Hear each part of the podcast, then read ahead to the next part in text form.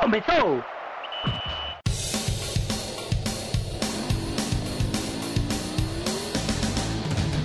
Mas só é pouca, eu só tomo se for 10k. Eu sou obrigado a falar que esse programa aqui tá uma porra. Fala muito! Fala muito! Fala muito! Piada morta! Pelas barbas do profeta! Fala galera, tudo tranquilo com vocês? Estamos começando aqui outra edição do DescubraCast.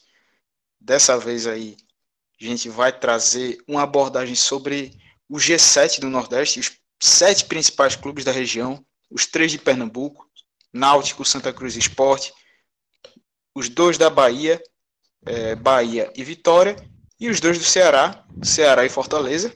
A gente vai trazer aqui essa abordagem de como que eles vêm no ano, é, as competições a disputar. Outro ponto também bastante interessante é o recorde na em questão de orçamento que os clubes estão planejando, com pelo menos três deles, Bahia, Ceará e Fortaleza, orçando um, um patamar acima de 100 milhões. O esporte que pode atingir ainda né, esse ano, mas ainda não é um número garantido. E também situações de Vitória, Santa Cruz, Náutico. Então tem muita coisa aqui para a gente abordar. A gente vai fazer também, ao final, o nosso próprio ranking, com o que a gente vê aqui que está colocação entre os maiores do, do Nordeste. Vamos entrar nesse, nesse tema polêmico, nesse ponto polêmico aí. Então, sem mais delongas, eu sou Cris Mangama e estou aqui com dois companheiros de lá do Jornal do Comércio. Um deles que já apareceu aqui, Fernando Castro, setorista do Náutico. Fala, Fernando. E aí, Clisman, Robert, valeu pelo convite mais uma vez. É sempre um prazer estar falando aí sobre o nosso futebol e dessa vez ampliando um pouquinho, né, para o Nordeste, falar um pouco do, do G7. E aí, como tu já soltou um pouco desse spoiler, quem está aqui com a gente também, Robert Sarmento, que é hoje é um dos repórteres do site da TV Jornal, mas já esteve com a gente lá em esportes no, no Jornal do Comércio Fala, Robert, tranquilo, meu velho. Prazer te receber aqui. E vamos embora que tem muita coisa para falar, né? Vamos embora, Clima. Grande abraço para você, para o Fernando. E finalmente, né, um convite. Aliás, eu que me convidei, porque eu pedi várias vezes para participar, disso, negando, negando, negando. Aí chegou a oportunidade para a gente falar do futebol nordestino, G7. É, é um curioso que esse, esse G7, nos últimos anos, ele variou bastante. Tem né? uma hora os clubes da Bahia estavam em baixa, o futebol pernambucano estava em alta, depois isso mudou, agora você tem o Ceará é, nesse top aí, digamos, entre os, os primeiros. Então, assim, é, é, interessante porque isso, além do histórico, nos últimos anos, é, mudou bastante esse topo aí do, do G7. Aí, como dá para perceber, Robert, que tem uma experiência também de rádio, passou um bom tempo lá na Rádio Jornal. Então, aqui o podcast, mesmo com a gente Tá tendo essa abordagem mais, mais coloquial, mais, mais solta mesmo, do jeito que a gente fala, Robert ainda tem aquela de botar não, o traquejozinho do rádio, né? Não, não, eu tô brincando, pô. Tô falando normal. Vocês estão achando que eu tô impostando a voz pra querer aparecer de forma alguma, de forma alguma. Tô oh, nada! Maneira, tô falando da maneira mais natural possível. Juro, juro. Eu, eu tô jurando aqui. Exatamente. Robert, que é conhecido também como o Mauro César Pereira, da Crônica Esportiva Pernambucana, pelas opiniões fortes, por ser turrão e também um pouco cabeça bairro, dura. Viu? É, o Mauro César Pereira de Água Fria. Exatamente. Isso agora. Então, mas, brincadeiras à parte, Robert, vamos embora que tem muita coisa aí e é massa contar contigo aqui no programa, vê se. Valeu, valeu, vamos embora. Então a gente já começa aqui para falar sobre o cenário de 2020 que os clubes do G7 do Nordeste enfrentam, vão encarar nesse ano, né? Então, é, primeiro com os clubes pernambucanos, que a gente vê aqui, é, começando pelo esporte, que está na Série A. O esporte vinha com Pernambucano, Copa do Nordeste, Copa do Brasil, do qual já foi eliminado e a própria Série A, como já foi dito. É, é um clube que vai chegar com um orçamento entre os quatro do Nordeste que estão na primeira divisão. É o clube que chega com o menor orçamento. É, o, o que foi já idealizado e passado né, é, em levantamento feito pelo jornalista Cássio Zirpoli. Se eu não me engano, Fernando, é na faixa dos 79 milhões de reais, nessa faixa aí, né? O, o orçamento do esporte para 2020. milhões e 500 mil, mais precisamente.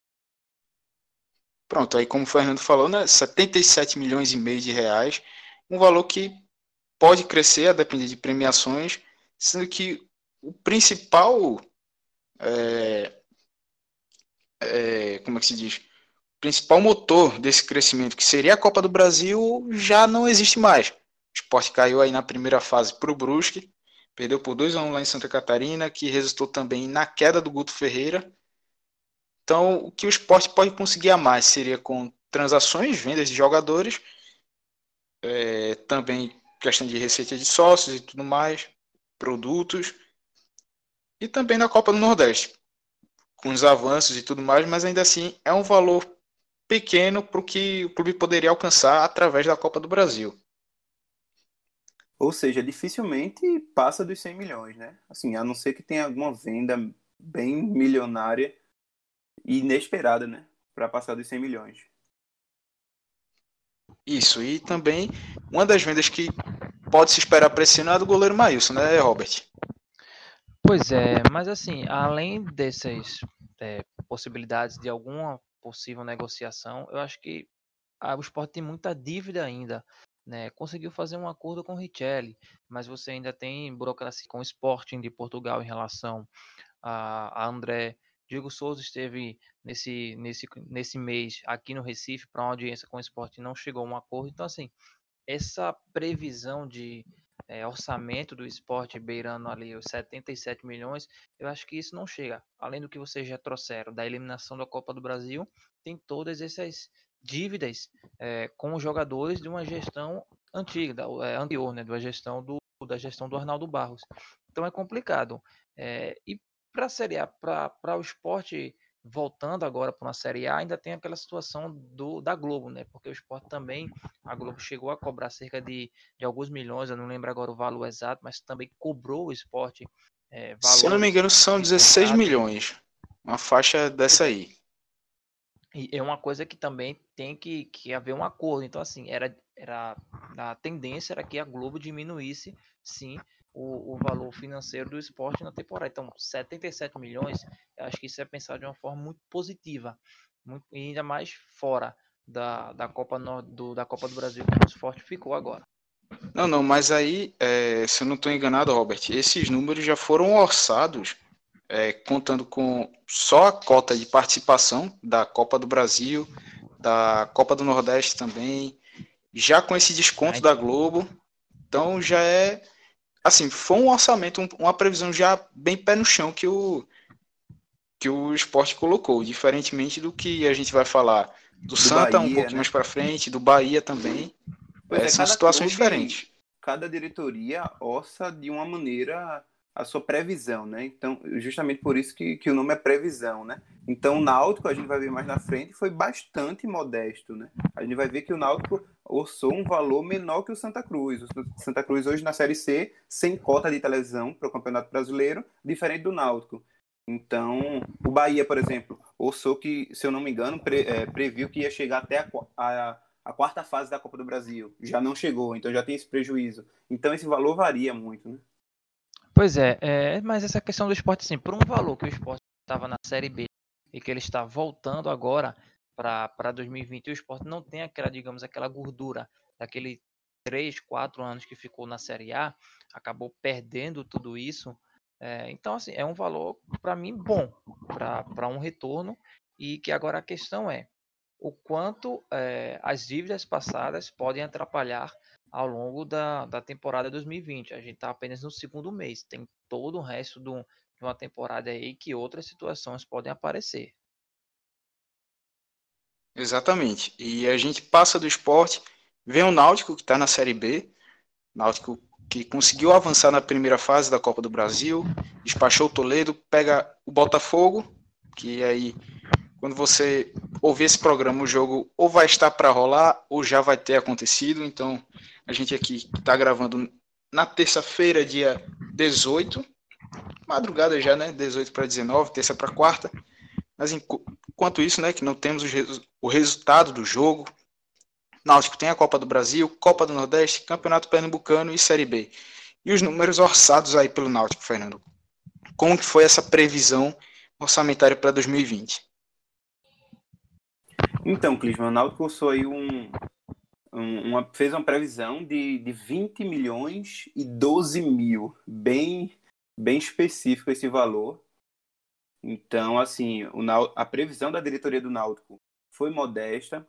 O Náutico aí não contou, por exemplo, com, com um avanço de fase da, da Copa do Brasil, né? No caso, com a vitória sobre o Toledo, que aconteceu, então esse valor já aumenta. Então, é, uma, uma possível negociação no ano de 2020 é, também não entra nesse valor. Então, são, são várias questões que podem aumentar, pode e deve, e provavelmente vai aumentar esse valor. O Náutico foi muito modesto e eu, eu acredito que, que até com a decisão acertada, porque é naquela, né? Do que vier lucro. Então, é, é bem aquela aquela história da, da atual gestão do Náutico de pés no chão, de austeridade, de responsabilidade financeira. Então, o Náutico tem esse cuidado, até é questão de, de renda de jogos. Então, por exemplo, a venda de Thiago não, não entra agora em 2020, apesar do Flamengo ter dividido o valor, né? Pagou uma parte no final do ano passado, vai pagar, tá, vai pagar agora, então esse valor não entra. Então, é, esse, esse valor de 20 milhões e 12 mil, bem específico, com certeza vai ser aumentado aí ao longo, ao longo da temporada.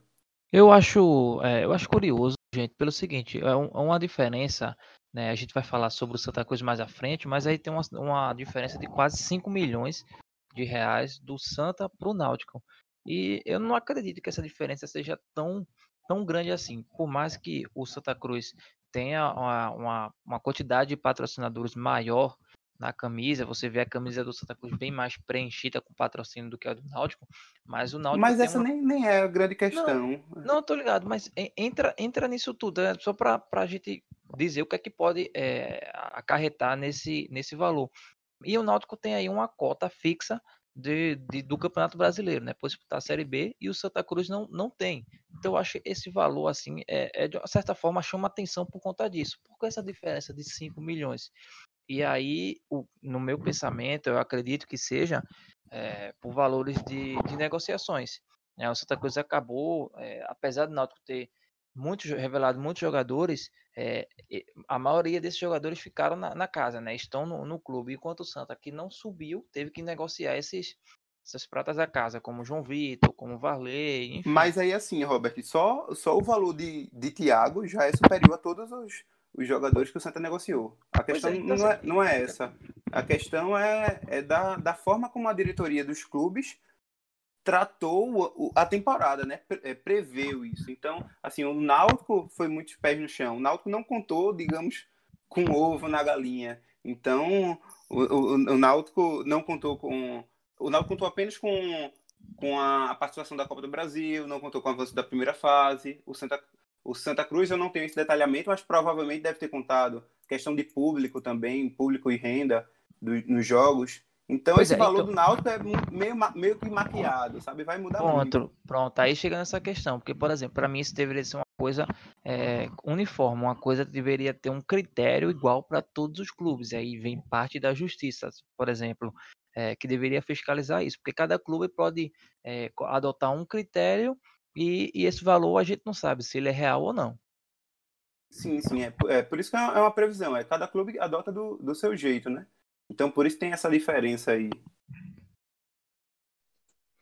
E aí a gente segue passando do Náutico que, como deu para perceber, a gente também já nos podcasts que a gente lançou no começo do ano, a gente falou mais detalhadamente dessa questão orçamentária é, de esporte náutico Santa Cruz, já reforçando. Então, para você que está ouvindo aqui, mas não, não chegou a ver ainda os outros, então procura aí é, no seu feed, procurando lá pelo Caixa de Brita, a gente tem esses programas que falamos as previsões de 2020, né, de cada um dos, dos três clubes da capital, é, passamos também mais detalhadamente essa questão orçamentária e também debatemos sobre ela, quanto que esses números poderiam realmente ser atingidos, crescer ou não, é, serem até realistas. Que aí, nessa questão da realidade, a gente já passa para o Santa, porque o Santa fez esse orçamento de na faixa de 25 milhões, sendo que esse ano disputando Série C, Copa do Brasil, é, Copa do Nordeste e o Campeonato Pernambucano. Daí a gente vê, beleza, 25 milhões é a segunda maior receita da história do Santa Cruz, caso se cumpra. E aí você vai vendo detalhadamente esses números. Se eu não me engano, 3 milhões são. O Santa Cruz já conta que terá 3 milhões nesse ano com venda de atletas. O principal ativo para que ocorresse essa venda era o Varley. Mas aí teve todo esse rolo com relação ao Botafogo. Ele acabou indo para lá com sem o Santa receber uma compensação financeira, vai receber uma compensação, digamos assim, através de jogadores vindo em, por empréstimo do clube carioca. Então já fica uma lacuna aí para o Santa. O Santa ainda manteve 50%, né? A compensação é futura, né? Que manteve, como você estava falando, 50% dos direitos né, federativos do, do jogador. Mas, de fato, de atual é, é, Por isso que eu estou batendo na tecla com o Fernando, porque é, é confuso. É uma coisa que cada clube adota o seu critério e você tenta encontrar formas de onde o clube está juntando, está tá tirando esse valor para fazer esse somatório. É, que aí tem, tem esse, esse detalhamento que Cássio pegou lá no blog dele, e aí do Santa que eu me lembro um pouco de, um pouco de cabeça, são esses 3 milhões do, através da, da venda de jogadores. Também projetou um crescimento na, no valor recebido através de jogos no Arruda, da renda da, dessas partidas. Também um crescimento na venda de produtos licenciados da marca Cobra Coral, já que está tendo uma expansão de lojas é, em shoppings do, do Grande Recife.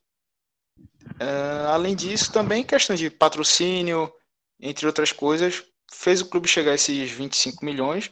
Além de que Copa do Brasil e Copa do Nordeste, o Santa Cruz contou só com a participação da primeira fase. Então, já é um ponto aí que realmente você vê. Foi otimista em alguns pontos, é, a venda de jogadores, receita de estádio, de, que para mim foram os dois pontos mais são mais complicados de se alcançar, mas também, de, por outro lado, deu aquela amenizada com só a cota de primeira fase das duas competições mais importantes do primeiro semestre, né, Fernando? Pois é, Clisman. E assim, é, esse número, para o torcedor poder observar como de fato, pelo menos para mim, é, é um número alto de 25 milhões, em relação ao ano passado, o Santa Cruz teve um aumento de mais de 100% de, aliás, de 150%. É, no ano de 2019, o Santa Cruz é, teve um orçamento de 10 milhões apenas.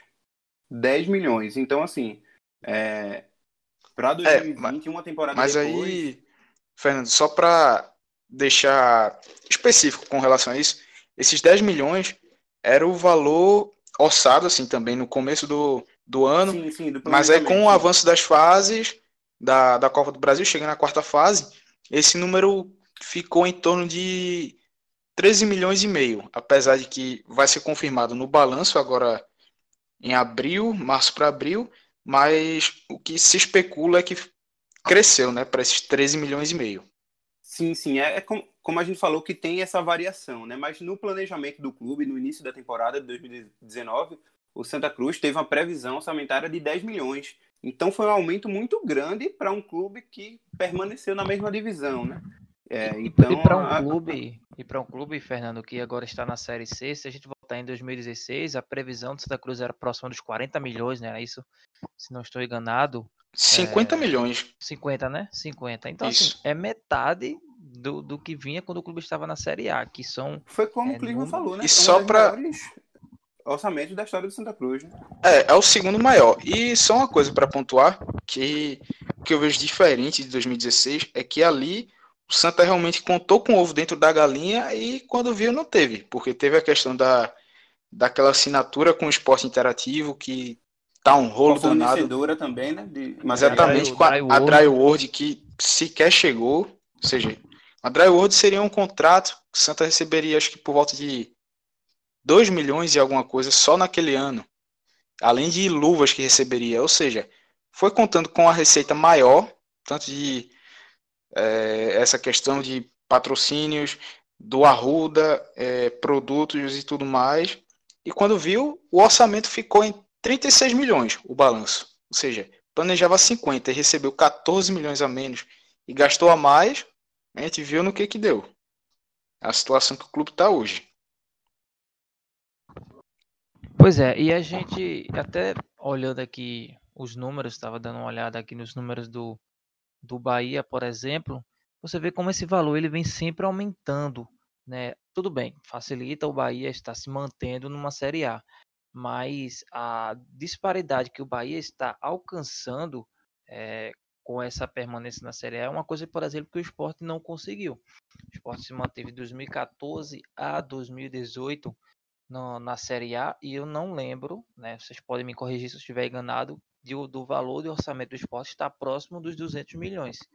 É, e me surpreende também, e aí já trazendo né, para os outros clubes, é, o Fortaleza ter ultrapassado o próprio Ceará, que já está há mais anos no, numa Série A. E aí é aquela situação que eu volto a bater na, na, na tecla. É tudo questão de critério. Quais são os critérios que os clubes estão utilizando?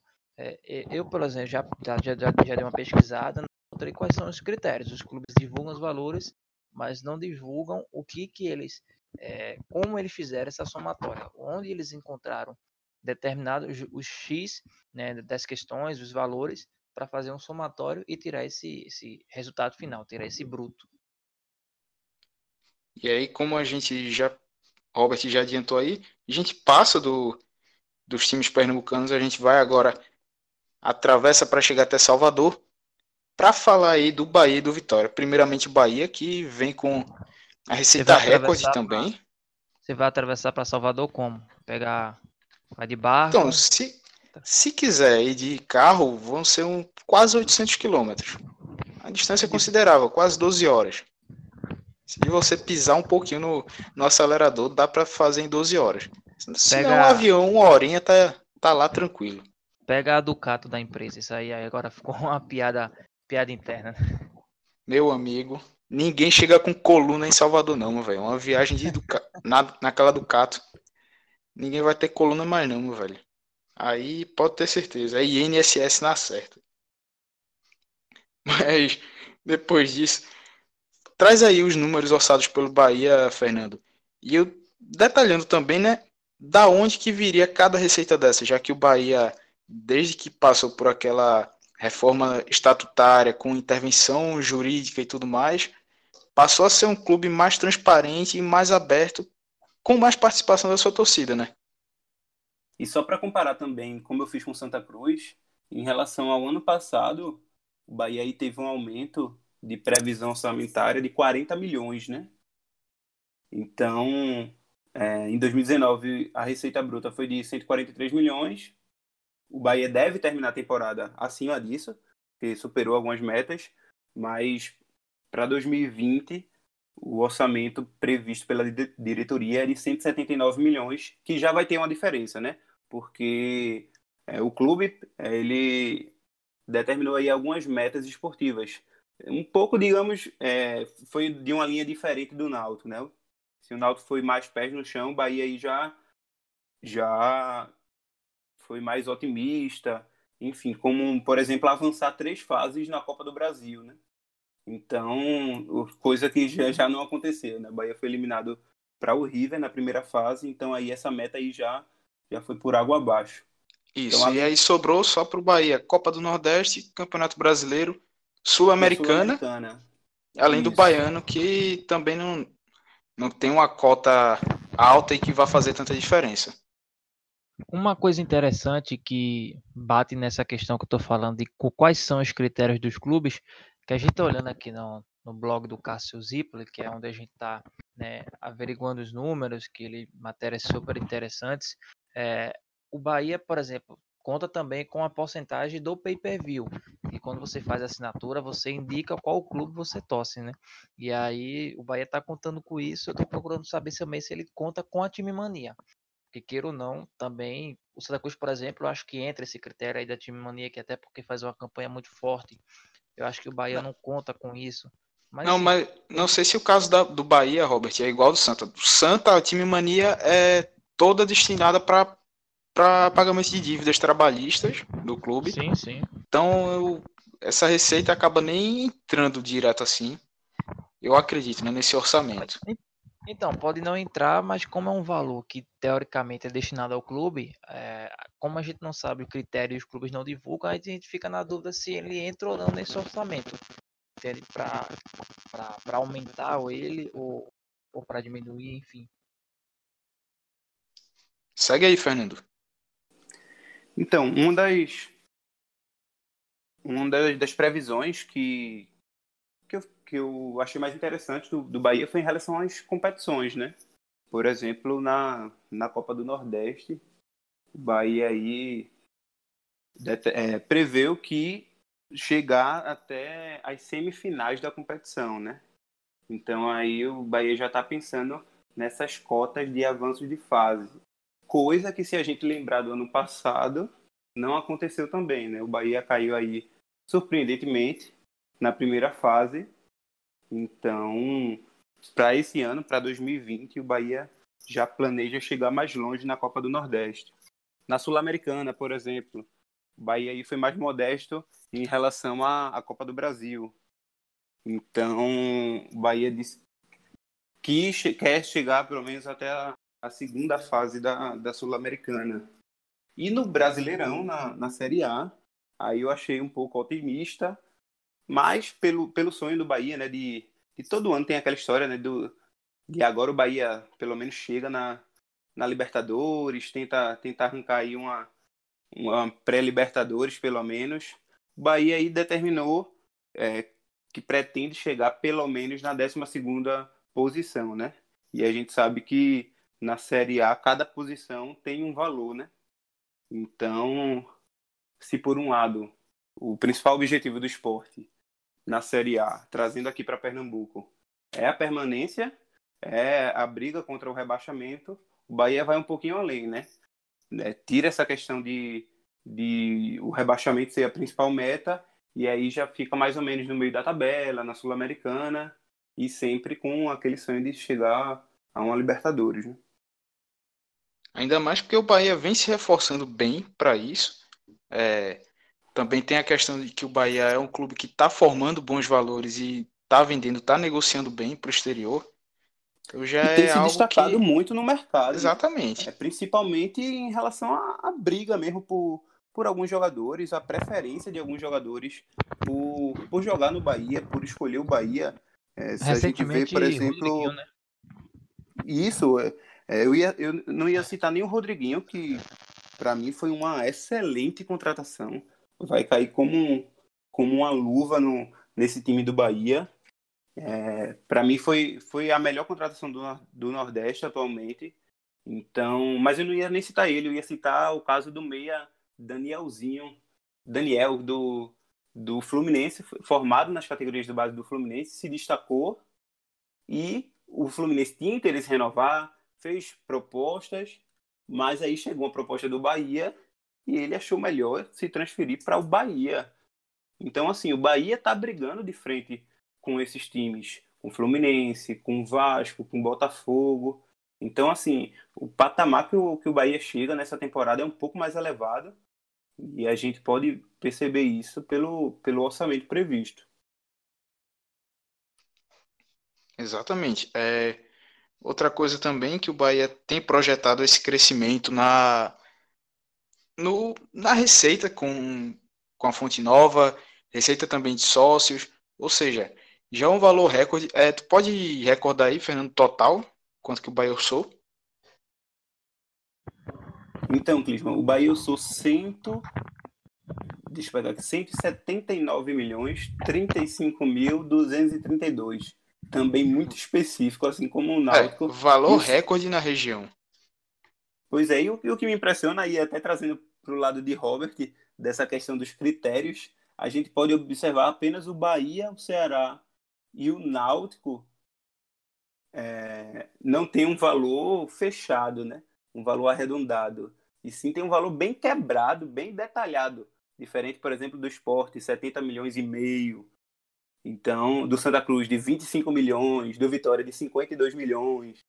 Então, o Fortaleza também tem 109 milhões e 72 mil. Então, é uma coisa bem detalhada, bem estudada, que não tem uma garantia, né? Por aí. E nisso, já passando pro, pro Vitória, já soltasse aí que o, o Vitória orçou esses 52 milhões. Vitória que está na Série B, vem de pelo menos uns dois, três anos bem complicados por questões financeiras, várias dívidas acumuladas, gastando mais do que podia. No ano passado, com a crise que enfrentou, quase caía para a Série C, mas aí pois é, conseguiu é, se recuperar no segundo turno. C, porque Exatamente. pelo primeiro semestre a gente. Horrível. Horrível. Todo mundo preveu que, que ia brigar contra o rebaixamento. Começou brigando contra o rebaixamento, mas conseguiu aí com, com a vinda de Geninho escapar aí do, do que seria uma coisa catastrófica aí para o Vitória essa queda. Um detalhe curioso em relação ao Vitória é que ele teve o orçamento, dois orçamentos né, negados. Inicialmente seria de 72 milhões, não foi aprovado. Depois caiu para 56 e por fim é, terminou nesse, nesses 45. Isso aí sem ser o somatório de todo, né? Isso porque assim a, a previsão orçamentária ela é realizada pela, pela diretoria executiva dos clubes isso. e aprovadas pelo Conselho Deliberativo, né? Então, por isso tem essa, às vezes tem essa divergência. 45 ou 52? Não, então, foi, foi caindo, né? E aí, com a questão de é, cota de transmissão e mais algum valor de bilheteria. E aí você tem é, esse total de 51, 52 milhões de reais. Ah, sim, entendi. E aí o Vitória esse ano que vem com um time mais modesto dentro da, do que a gente pode ver, diferente de outros anos que o Vitória fazia grandes contratações com jogadores que se destacavam na região, ou nomes que também vinham de, de fora do país, que tiveram bom desempenho no, nos clubes do eixo. Agora não, está um pouco mais pé no chão, tentando estancar né, essa sangria que, que o clube está passando. E dá para esperar uma vitória que nesse ano consiga ir longe nessas competições que vai disputar, que tem o Campeonato Baiano, a Série B, Copa do Nordeste e a Copa do Brasil. Como é que vocês avaliam aí? Primeiro tu, Fernando.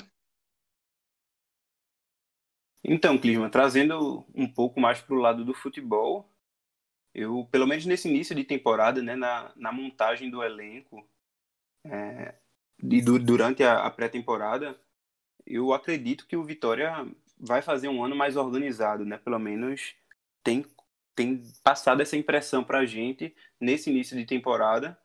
Então, assim, é... não, não só pelos jogos, né? Por exemplo, o Bahia, o Vitória recentemente venceu o clássico contra o Bahia. Então, é um clássico bem disputado, não teve, não teve domínio do Bahia, mas assim, o Vitória fez frente, venceu por 2 a 0 venceu bem. E na Copa do Nordeste, onde foi o, o confronto, é, o, o Vitória tá bem, né? Tá na, tá na terceira posição, tem tudo aí para se classificar. E aí, chegando no mata-mata, volta a ser uma, da, uma daquelas forças do Nordeste, né? Então, tem todo aquele fato da, da camisa pesar, enfim. Além, claro, do, do campeonato estadual, que Bahia e o Vitória são sempre os favoritos. Mas trazendo um pouco também para o Campeonato Brasileiro da Série B, eu enxergo o Vitória não entrando para permane permanecer na Série B, como foi no ano passado, mas também de cara sem ser aquele time que, que briga pelo acesso. Eu vejo Vitória aí mais ou menos no meio da tabela, a depender aí do andamento da, da competição sonhar aí com esse com esse acesso à Série A, com esse retorno à Série A que seria imprescindível aí para o Vitória, não só por questões financeiras, mas também para voltar aí a, ao cenário nacional. Né? Na tua visão, Robert, o que é que dá para se esperar do Vitória nessa temporada? Eu acho que o Vitória caiu um erro é, do Santa Cruz, isso na temporada de 2016. Se não me engano, os dois é, caíram juntos, né? Não, não me recordo agora. O Vitória caiu em 2017, mas eles naquela temporada tiveram os maiores orçamentos da história do, dos clubes, desses dois clubes. E aí o Vitória passou a apostar em, como você bem trouxe na, na Clisma, é, apostou mais em medalhões, em jogadores que estavam no eixo sul-sudeste, e trouxe para cá. Só que isso depois acarreta no, numa situação complicada no futuro, porque como manter isso? Como você vai manter isso se você não tem o mesmo aporte financeiro de, de, de uma emissora de televisão, como os eixos do Sul e Sudeste, de patrocínio também? Porque, queira ou não, por mais que a gente esteja falando de clubes grandes, é, os valores comparados ao Sul-Sudeste do Brasil são bem inferiores. E aí o Vitória acabou caindo nesse mesmo erro do Santa Cruz de pagar mais do que eu posso, investir mais numa previsão que acabou não acontecendo.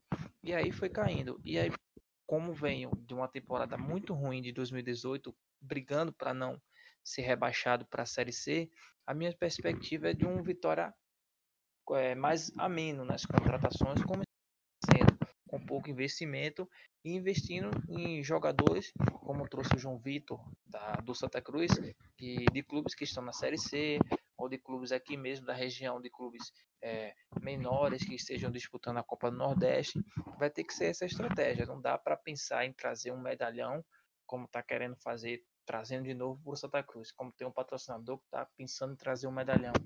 Não dá para ser assim. É, tem que ser bem pés no chão e trabalhar para se manter na Série B. E aí, com, a, com, com o tempo que você se mantém na Série B, você vai pensar em voos maiores. Primeiro é se organizar né, financeiramente para depois pensar em voltar para a Série A, porque se ter acaba correndo, se subir acaba correndo o risco de bater e voltar, subir e voltar. E é como a gente pode observar no, no elenco do Vitória, né? Não, como o Robert falou, não tem aí grandes jogadores, pelo menos de nome, aqueles medalhões. Então, se a gente observar o elenco do Vitória, é aquele elenco mais modesto, com nomes menos conhecidos. Então, assim, eu acredito que, que o Vitória volta a olhar aí para os clubes do Nordeste, para os destaques de, de times menores daqui da região.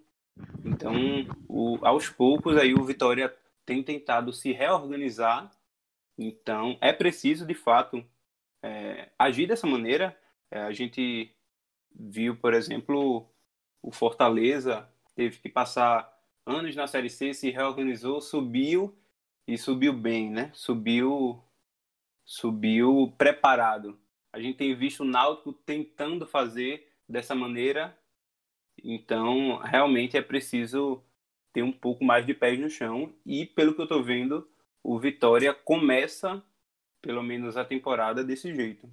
De todos, de todos esses clubes, eu vejo uma semelhança na, na seguinte situação: é, Santa Cruz, Vitória e Fortaleza, historicamente, para mim, parecem ser clubes é, menos organizados financeiramente e que tentam sempre alçar voos maiores do que podem. Tá? Tem uma fase boa, é claro, existe uma pressão de você conseguir títulos, acessos, mas é, quando tem uma situação financeira, não sabe fazer com que aquilo dobre, com que aquele valor multiplique, e sim acaba entrando em prejuízo. Já esporte, é, Bahia e o Ceará, e agora o Náutico, com essa gestão do Edno Melo e do Braga, nesse modelo de estruturar financeiramente. Nós temos um valor X, um teto, e esse teto, pelo menos nos últimos anos, não foi ultrapassado. Tanto é que estão tão bem financeiramente no momento. E aí, já aproveitando o gancho né, que vocês passaram, a gente vai agora para o Ceará, falar dos clubes cearenses, começando já com o próprio Vozão aí, o Ceará. Fernando, detalhe aí os números orçados pelo, pelo Vozão, o Alvinegro, para a temporada de 2020. Então, Clisma, o... os cearenses, né, trazendo pelo, pelo recorte aí o orçamento para a temporada, o Fortaleza, como o Robert falou no início, no início do programa, tem um orçamento maior do que o Ceará, né? É uma diferença de cerca de 9 milhões.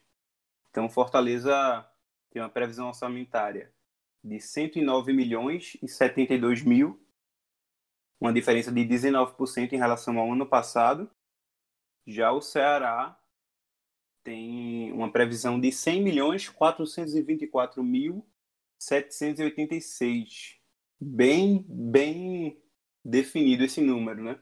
Então também uma diferença de 17,8% em relação ao ano passado, quando também também estava na Série A.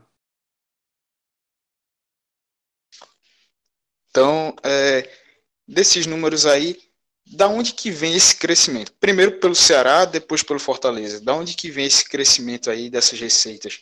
É, através de quais fontes cada um tá, tá prevendo essa, esse aumento aí? Na, na minha opinião, é, parte muito de bilheteria. Se a gente olhar os públicos, não estou aqui com a, com a média de público dos últimos, das últimas temporadas, mas a gente sempre vê o Castelão lotado. Na Série B de 2018, quando o Fortaleza subiu, a maior média de público era do, do clube cearense. O Castelão sempre lotado, até por conta da campanha. Mas nos últimos anos, eu acho que o que fez crescer é, financeiramente, isso aí um, houve um conjunto de fatores depois, mas o princípio de tudo isso foram é, a, o Castelão foi o Castelão lotado, né? Foram jogos com bastante público e então assim e aí isso depois você com presença do torcedor no estádio você traz televisionamento, né, o valor de televisionamento dos seus jogos, você traz mais patrocinador e acaba acarretando num valor maior. Você fortalece a sua marca e passa a cobrar mais por determinado patrocínio, por determinada transmissão. Acho que o pontapé disso tudo foi a partir da bilheteria. E aí, é, e consequentemente, você vai se organizando. O Ceará já teve uma boa sequência na Série A, depois caiu, pra, mas nunca saiu da, da Série B. É, caiu da Série A, ficou na Série B sempre brigando para voltar. Quando voltou com dificuldades ou não, mas vai se sustentando. E o Fortaleza, pelo menos com o Rogério Ceni, o Rogério Ceni a gente sabe que tem um perfil de liderança muito forte. Ele não só fica, cuida dentro de campo, ele cuida também de uma gestão do clube. Ele quer saber o que o clube está acontecendo. Pelo menos com, o Rogério Ceni lá, o Fortaleza parece se organizar. A gente teve um determinado período que o Rogério, Rogério Ceni foi para o Cruzeiro, Fortaleza meio que ficou batendo cabeça. Quando ele voltou, as coisas se organizaram normalmente. Então, para mim, o pontapé de tudo foi isso: a bilheteria é, dos clubes nos jogos. E assim, só para detalhar mais esse crescimento do, do Fortaleza nos últimos anos, a gente se pegar o recorte dos últimos dois anos, 2018, quando o Fortaleza saiu daqueles anos na, na Série C, já disputando a Série B, no ano que que subiu e que foi campeão, a previsão de orçamento foi de apenas 24 milhões. E em 2019, no ano passado, subiu esse número pra, já na Série A para 56 milhões e 700 mil. Então, se a gente pega o, a previsão para esse ano, é um aumento Fernando, muito grande. E aí teve a Copa do Nordeste, né, que fez esse, esse ponto importante na temporada passada, o valor do título da Copa do Nordeste. Sim, sim. E assim, e para essa temporada, o clube aí almeja, por exemplo, detalhando aí esse, esse valor de 109 milhões, é, só com sócios, o, o Fortaleza almeja aí arrecadar 18 milhões. Já com, com a TV, né, com, a, com as cotas de televisionamento, 41,9 milhões. Então, com um patrocínio, um pouco menos, de 8 milhões, Pronto, bilheteria, como o Robert, Robert falou, achei até um, um número é, um número até ok, né? Comparado aí, trazendo a temporada inteira de um número de 14 milhões e 300 mil. Então, assim, de fato a gente tem observado nos últimos anos o Castelão, tanto pelo lado do Fortaleza quanto pelo lado do Ceará, é, a torcida se fazendo presente e a gente pode observar que a diretoria, que os próprios clubes também contam com isso, né? Então, de fato, tem sido uma ajuda muito importante e, e tem feito os clubes de Fortaleza, é, da Bahia também, principalmente, excepcionalmente, eu diria, o, o Bahia, crescerem em relação aos clubes daqui de Pernambuco, né? Enquanto a gente viu nos últimos anos Esporte Náutico e Santa Cruz meio que estacionarem, a gente observou o Bahia, o Fortaleza e o Ceará avançarem muito, especialmente os times do Ceará, avançarem muito em relação aos times daqui. Então, é, esse, esse, esse poder da, da torcida de comparecer aos jogos, e não, não, é, não é só jogos de, de importância maior, não, não são só decisões, não são só, só finais. Então, se a gente pegar jogos do Campeonato Brasileiro, é, a gente vai observar que tanto, é, tanto Bahia quanto Fortaleza quanto Ceará colocaram grandes públicos em jogos medianos, não só com o Flamengo, Palmeiras, com São Paulo. Então essa presença da torcida é muito importante. Então eu acho que, que isso é um fator determinante para é, o estado do Ceará nessa temporada, nessas últimas temporadas, estar à frente de Pernambuco. Bem, e com isso, é, o pessoal já trazendo aí esses números. Fernando, é, queria que tu pegasse também esses números do Ceará, como tu detalhou aí os do Fortaleza, o do Ceará também para essa temporada. Então, assim, é, diferente do, do Fortaleza, o Ceará não, não detalhou tanto de, de onde viria esse, esse orçamento, mas, por outro, outro lado, detalhou é, para onde iria os gastos, né? Então, assim, somando o futebol profissional, por exemplo, tanto de base quanto futebol feminino, gasto com estrutura, o, o Ceará está prevendo gastar 68 milhões, 68,4 milhões. É, isso de uma, de, uma, de uma receita total de, de 100 milhões, né? Então, comparando também com, com o aumento do, do Fortaleza, em 2018, quando o Ceará também estava na Série A, teve uma previsão aí de orçamento de 55 milhões. Subiu no ano passado para 70 milhões, foi um aumento de cerca de 27%. E para essa temporada, realmente aumentou muito também, não só comparado a, a dois anos, mas também ao ano passado, né, de 70 milhões para 100 milhões, quase quase 45%. Então é um aumento alto, é um aumento que, que credencia o Ceará a, a, a investir mais no elenco, né? Porque se a gente pega as últimas temporadas, embora o Ceará tenha conseguido permanecer na Série A, o Ceará brigou muito, né? Penou muito contra o rebaixamento. No ano passado, aí, com recorde de pontuação, um recorde negativo para permanência na Série A e que a gente começa a observar nesse início de temporada que a diretoria, o clube, tem investido mais alto para pelo menos não tentar aí sofrer tanto na Série A. Investido em nomes mais rodados, com, com um planejamento diferente, com, com medalhões. Então, assim, tem, tem um risco também, né? Não tem os dois lados da moeda. Então, o Ceará, se por um lado investe no nome como Fernando Praz, que é um grande goleiro, apesar, apesar da idade avançada, é um grande goleiro, exerce liderança, é exemplo para os outros jogadores. Por outro lado, traz jogadores de nome também, como Rafael Sobis, como Vinícius, como Rodrigão, mas que tem aquele histórico de, de de comportamento, enfim, é, é geralmente é 8 ou 80, né? Podem dar muito certo no time, mas também, caso, caso dê problema, o Ceará vai sofrer financeiramente, né? A gente pode colocar nesse orçamento do Ceará aí, técnico, é, pode colocar aqui o, o, orçamento da volta do Lisca, né, para a temporada, porque acho que em algum momento eles vão demitir o Enderson Moreira e vão buscar o, o Lisca de volta. Tá nessa, né? Agel, Anderson vai.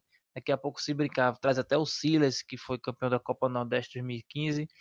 É, o, esse, o Ceará, acho que deveria pensar o orçamento já a mudança de técnico, porque é certo. Ave Maria. aí com o gasto que tá tendo. Viu?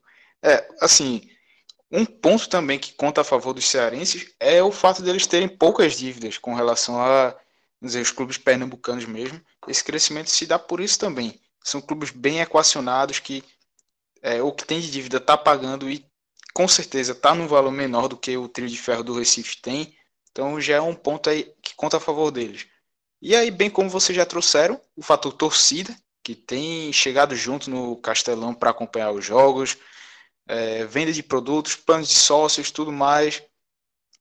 Então, esse crescimento aí do futebol cearense não é à toa, é algo que já vinha sendo pavimentado há um tempo e que uma hora ou outra ia acontecer, chegou agora e aconteceu. Lembro que o Fortaleza na Série C é, tinha orçamentos que beiravam uns 20 milhões de reais, coisa que Santa Cruz e Náutico na Série B, é, em 2014, 2015, por exemplo, 2016, no caso do Náutico, não simplesmente não alcançavam, não chegavam nesse valor. O Náutico, vez ou outra, beleza, passava, mas o Santa mesmo não. E nenhuma vez na Série B conseguiu ter um orçamento maior do que o Fortaleza.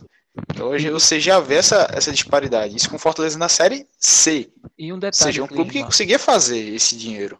E um detalhe, é, historicamente o futebol pernambucano é, esteve à frente né, do, do futebol cearense, com competições mais importantes e, e queira ou não, a gente tem mais torcida. Né? Vale lembrar que a maior torcida do futebol cearense é do Flamengo, ou pelo menos é bem dividida ali, digamos, 50% para do Flamengo, e aí no somatório 50% para a torcida de Ceará, Fortaleza, enfim.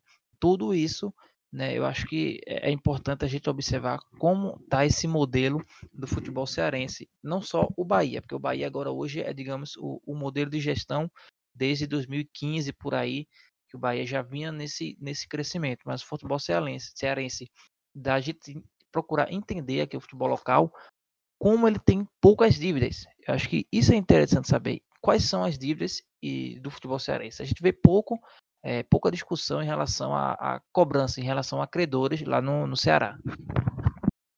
E a gente também observa uma mudança de, de negócios, né? De, por exemplo, eu estava observando aqui que do G7 do Nordeste, apenas o esporte e o Vitória não têm marcas próprias, não possuem marcas próprias. Então, Fortaleza, Bahia, Ceará, Santa Cruz e Náutico estão investindo em marcas próprias. É claro que até dentro desse grupo tem uma, uma diferença. Quanto quando o Clisman falou aí da, da, da marca do Santa Cruz, da Cobra Coral.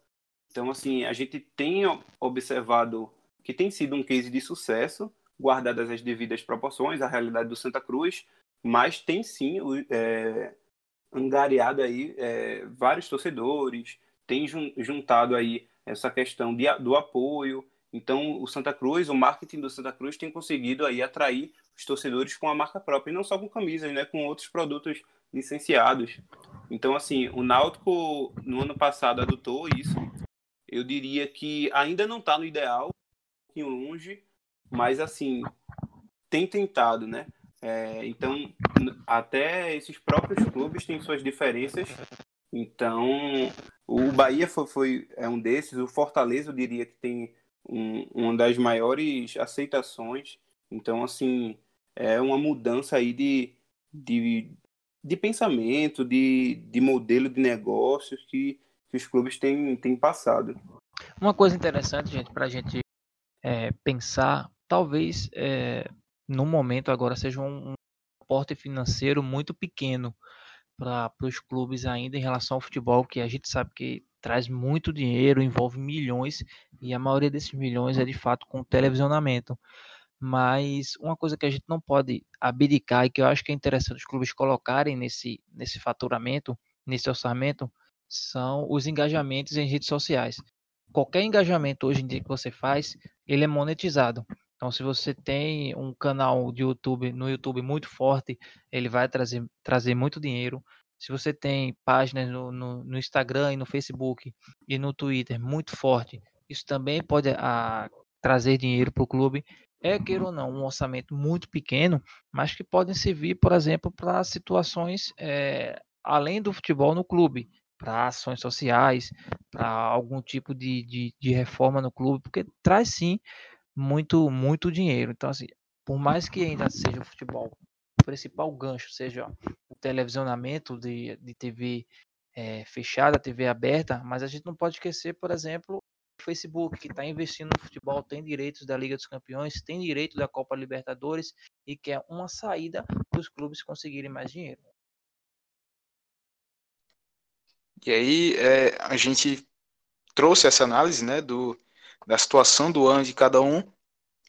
E naturalmente, antes mesmo de passar de bloco, a gente já acabou adentrando nele, que seria o debate realmente sobre esse crescimento e queda dos clubes né, nesse cenário regional, também nacional, no caso.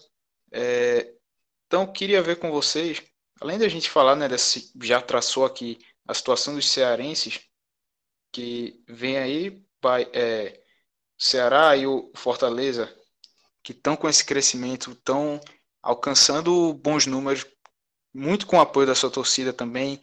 É, Fortaleza agora disputando Sul-Americana pela primeira vez, foi campeão da Copa do Nordeste, é, vai entrar já nas oitavas de final da Copa do Brasil. Então, é, continuando nessa questão aí do crescimento e atrelado também né, ao poderio financeiro que eles têm alcançado.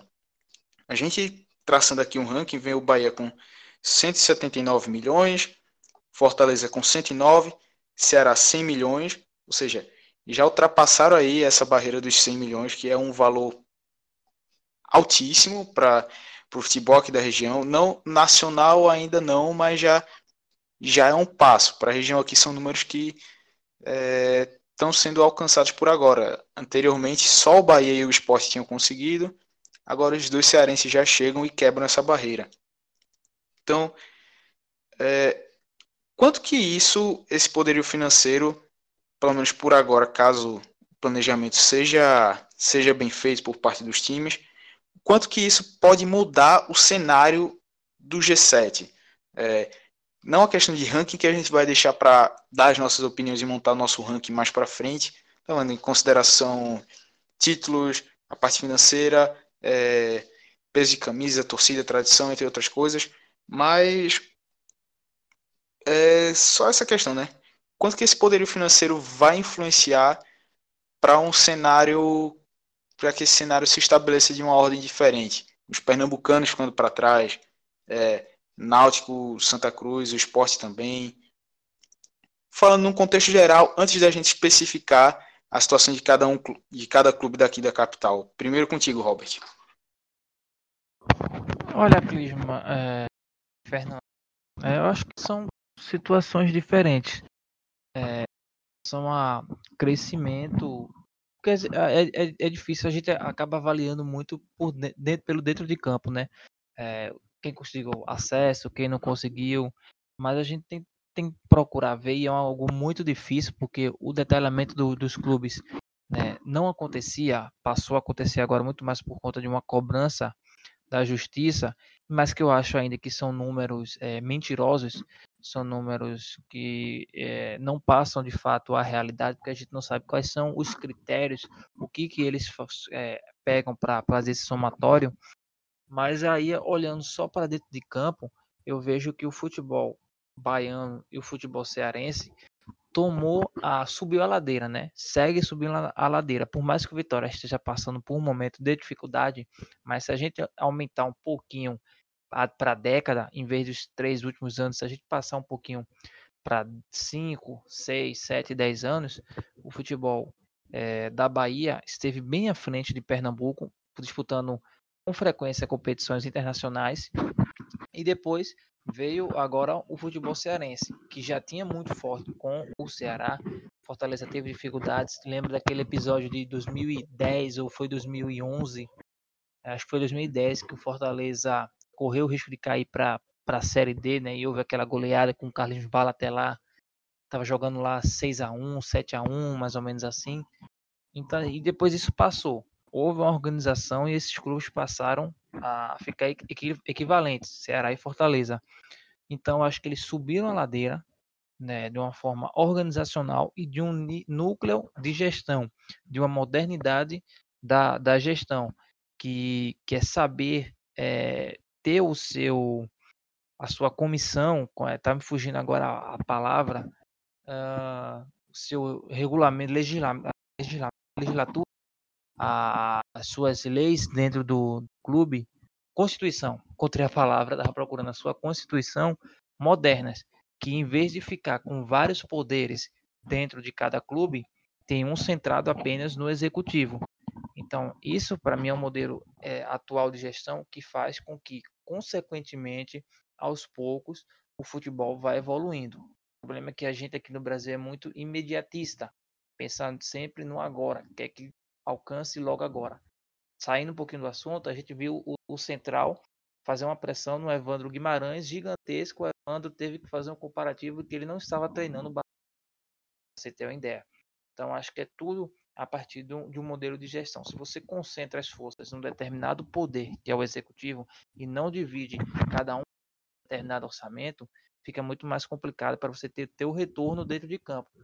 Em algum momento você pode ter, mas acaba batendo e voltando e a situação se estourando financeiramente.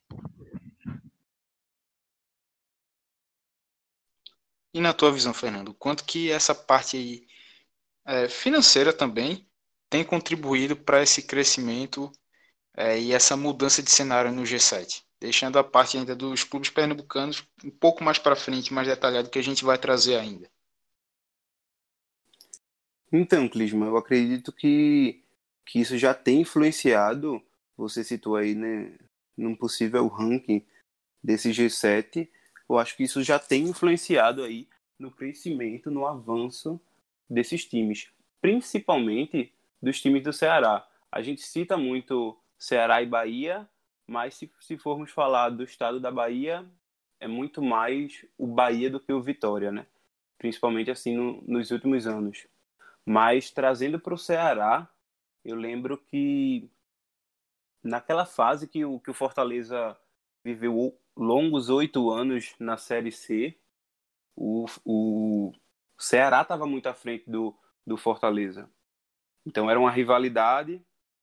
Dentro do estadual, as equipes eram equivalentes, as equipes brigavam por títulos, mas no âmbito nacional, no âmbito regional, nacional, o Ceará era um clube ma maior.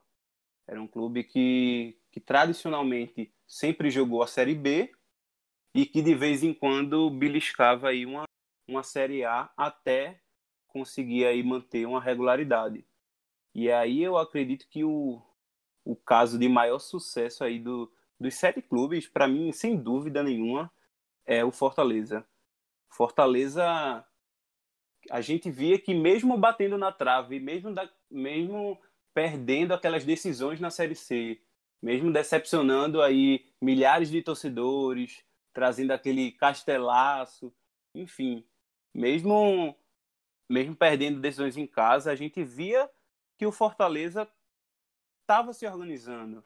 Via que o Fortaleza financeiramente conseguia estar tá, tá muito à frente dos clubes da divisão. A gente percebia que, que o Fortaleza não pertencia à Série C, apesar dos longos oito anos. Então, assim, é, gente, isso fica muito claro quando o Fortaleza consegue o acesso. É, o time sobe para a Série B e no outro ano já já emenda aí mais um acesso para a Série A e sendo campeão e sendo e tendo uma campanha absoluta na Série B com o Rogério Ceni. Então aí é, um, é uma visão da diretoria, é um planejamento muito bem feito, muito bem traçado que detalhe que influencia... aí, Fernando, que o, o Fortaleza construiu todo um CT, né?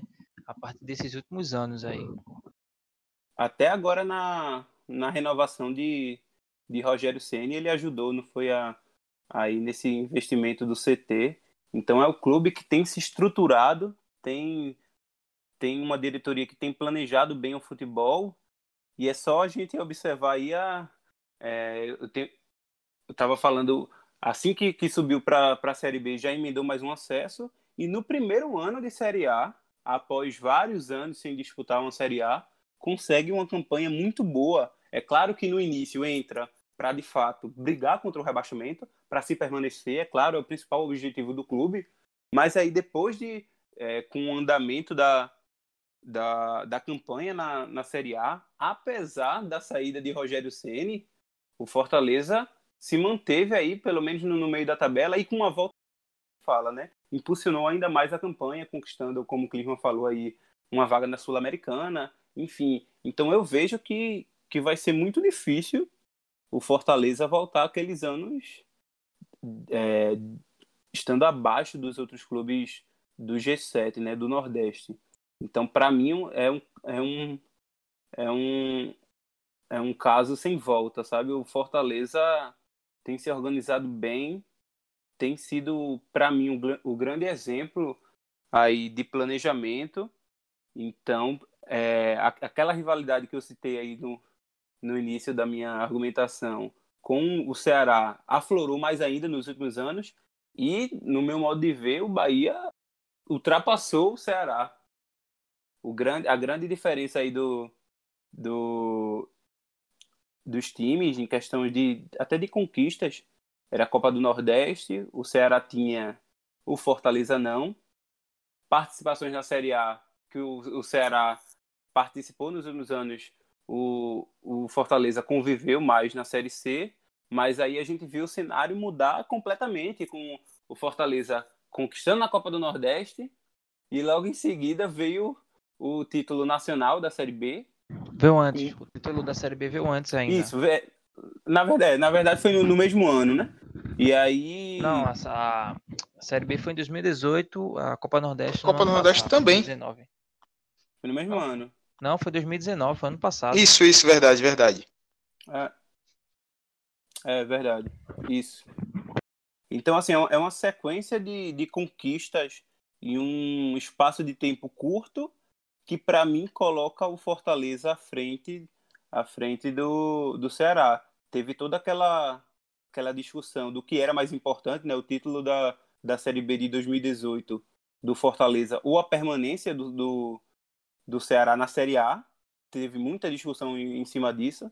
Eu até acredito que uma permanência na Série A é mais importante, mas aí o Fortaleza consegue acabar com as discussões conquistando o título da Série B e se mantendo na Série A no, no ano seguinte. E mais do que se manteve na Série A, conquistou vaga na Sul-Americana, teve uma campanha regular, fez frente a diversos clubes. Então, assim, para mim, é, o Fortaleza aí tem sido o grande exemplo de, de planejamento. Então, dá para dizer também que, além do Fortaleza, que eu vejo que realmente ultrapassou o Ceará, assim, são clubes realmente muito parecidos de porte, são rivais que é, em confrontos diretos também tem uma diferença pequena, se eu não estou enganado. Então, tem essa questão, é muito. Ainda está bem volátil essa questão do quem, tá quem é maior, quem está melhor que o outro. Enfim, a verdade é que os dois têm vivido uma situação muito boa no, no futebol a, a nível nacional. Outro também, óbvio, o Bahia. O Bahia, depois de todo o processo que ele passou da reforma estatutária, que trouxe o torcedor é, para mais próximo dele, para tomar as decisões do que é feito no clube, para onde é destinado o dinheiro, e entre outras coisas, é algo que é, para mim, imprescindível. É você tirar o poder de um clube das mãos de uma pequena oligarquia que manda e desmanda e faz o que quer e usa o, o a agremiação como um palanque para objetivos pessoais. Isso é, é, algo que a gente vê muito em todo, todo o cenário do futebol brasileiro e que acaba sendo bem danoso. Então, o Bahia teve essa mudança aí, atingiu um patamar que, para mim, do jeito que está organizado agora, é só daqui para frente, é só crescimento e com todo o potencial que o Bahia tem também de crescer, de, de ter um orçamento maior, de angariar mais recursos, de também formar mais torcedores. Por quê? É, a gente sabe que no estado da Bahia é o estado tem a presença ainda bem forte de torcedores de times do, do Sudeste. E com esse crescimento de um clube da região, que do próprio estado que está lá crescendo, vai fazendo boas campanhas, é, vez ou outra conquistando títulos.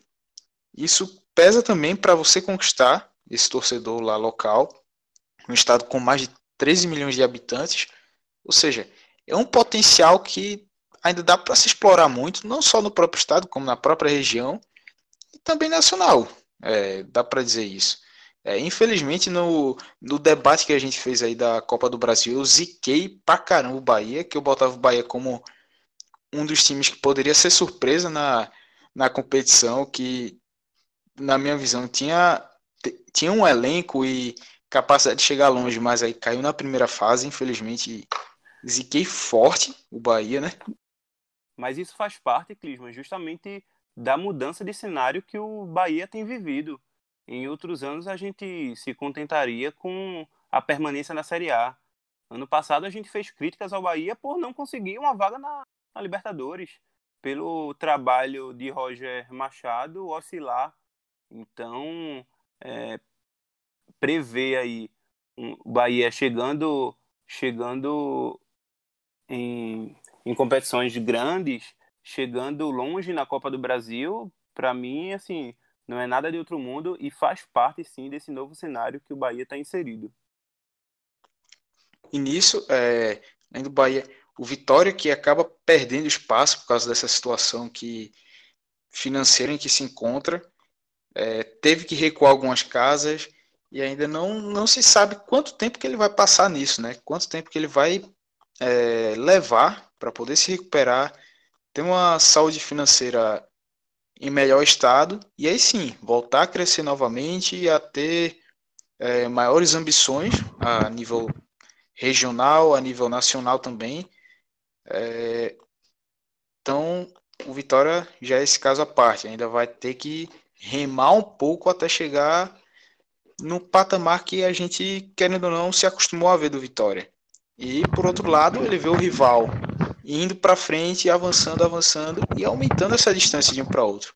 Lógico que clássico, quando vão jogar um contra o outro, é, é outra história, mas ainda assim, é, se você pesar os fatores extra-campo, principalmente, o Bahia está nadando de braçadas, enquanto o Vitória está lá, a maré puxou ele para trás e está começando a se estabilizar, pelo menos. Modelo de gestão.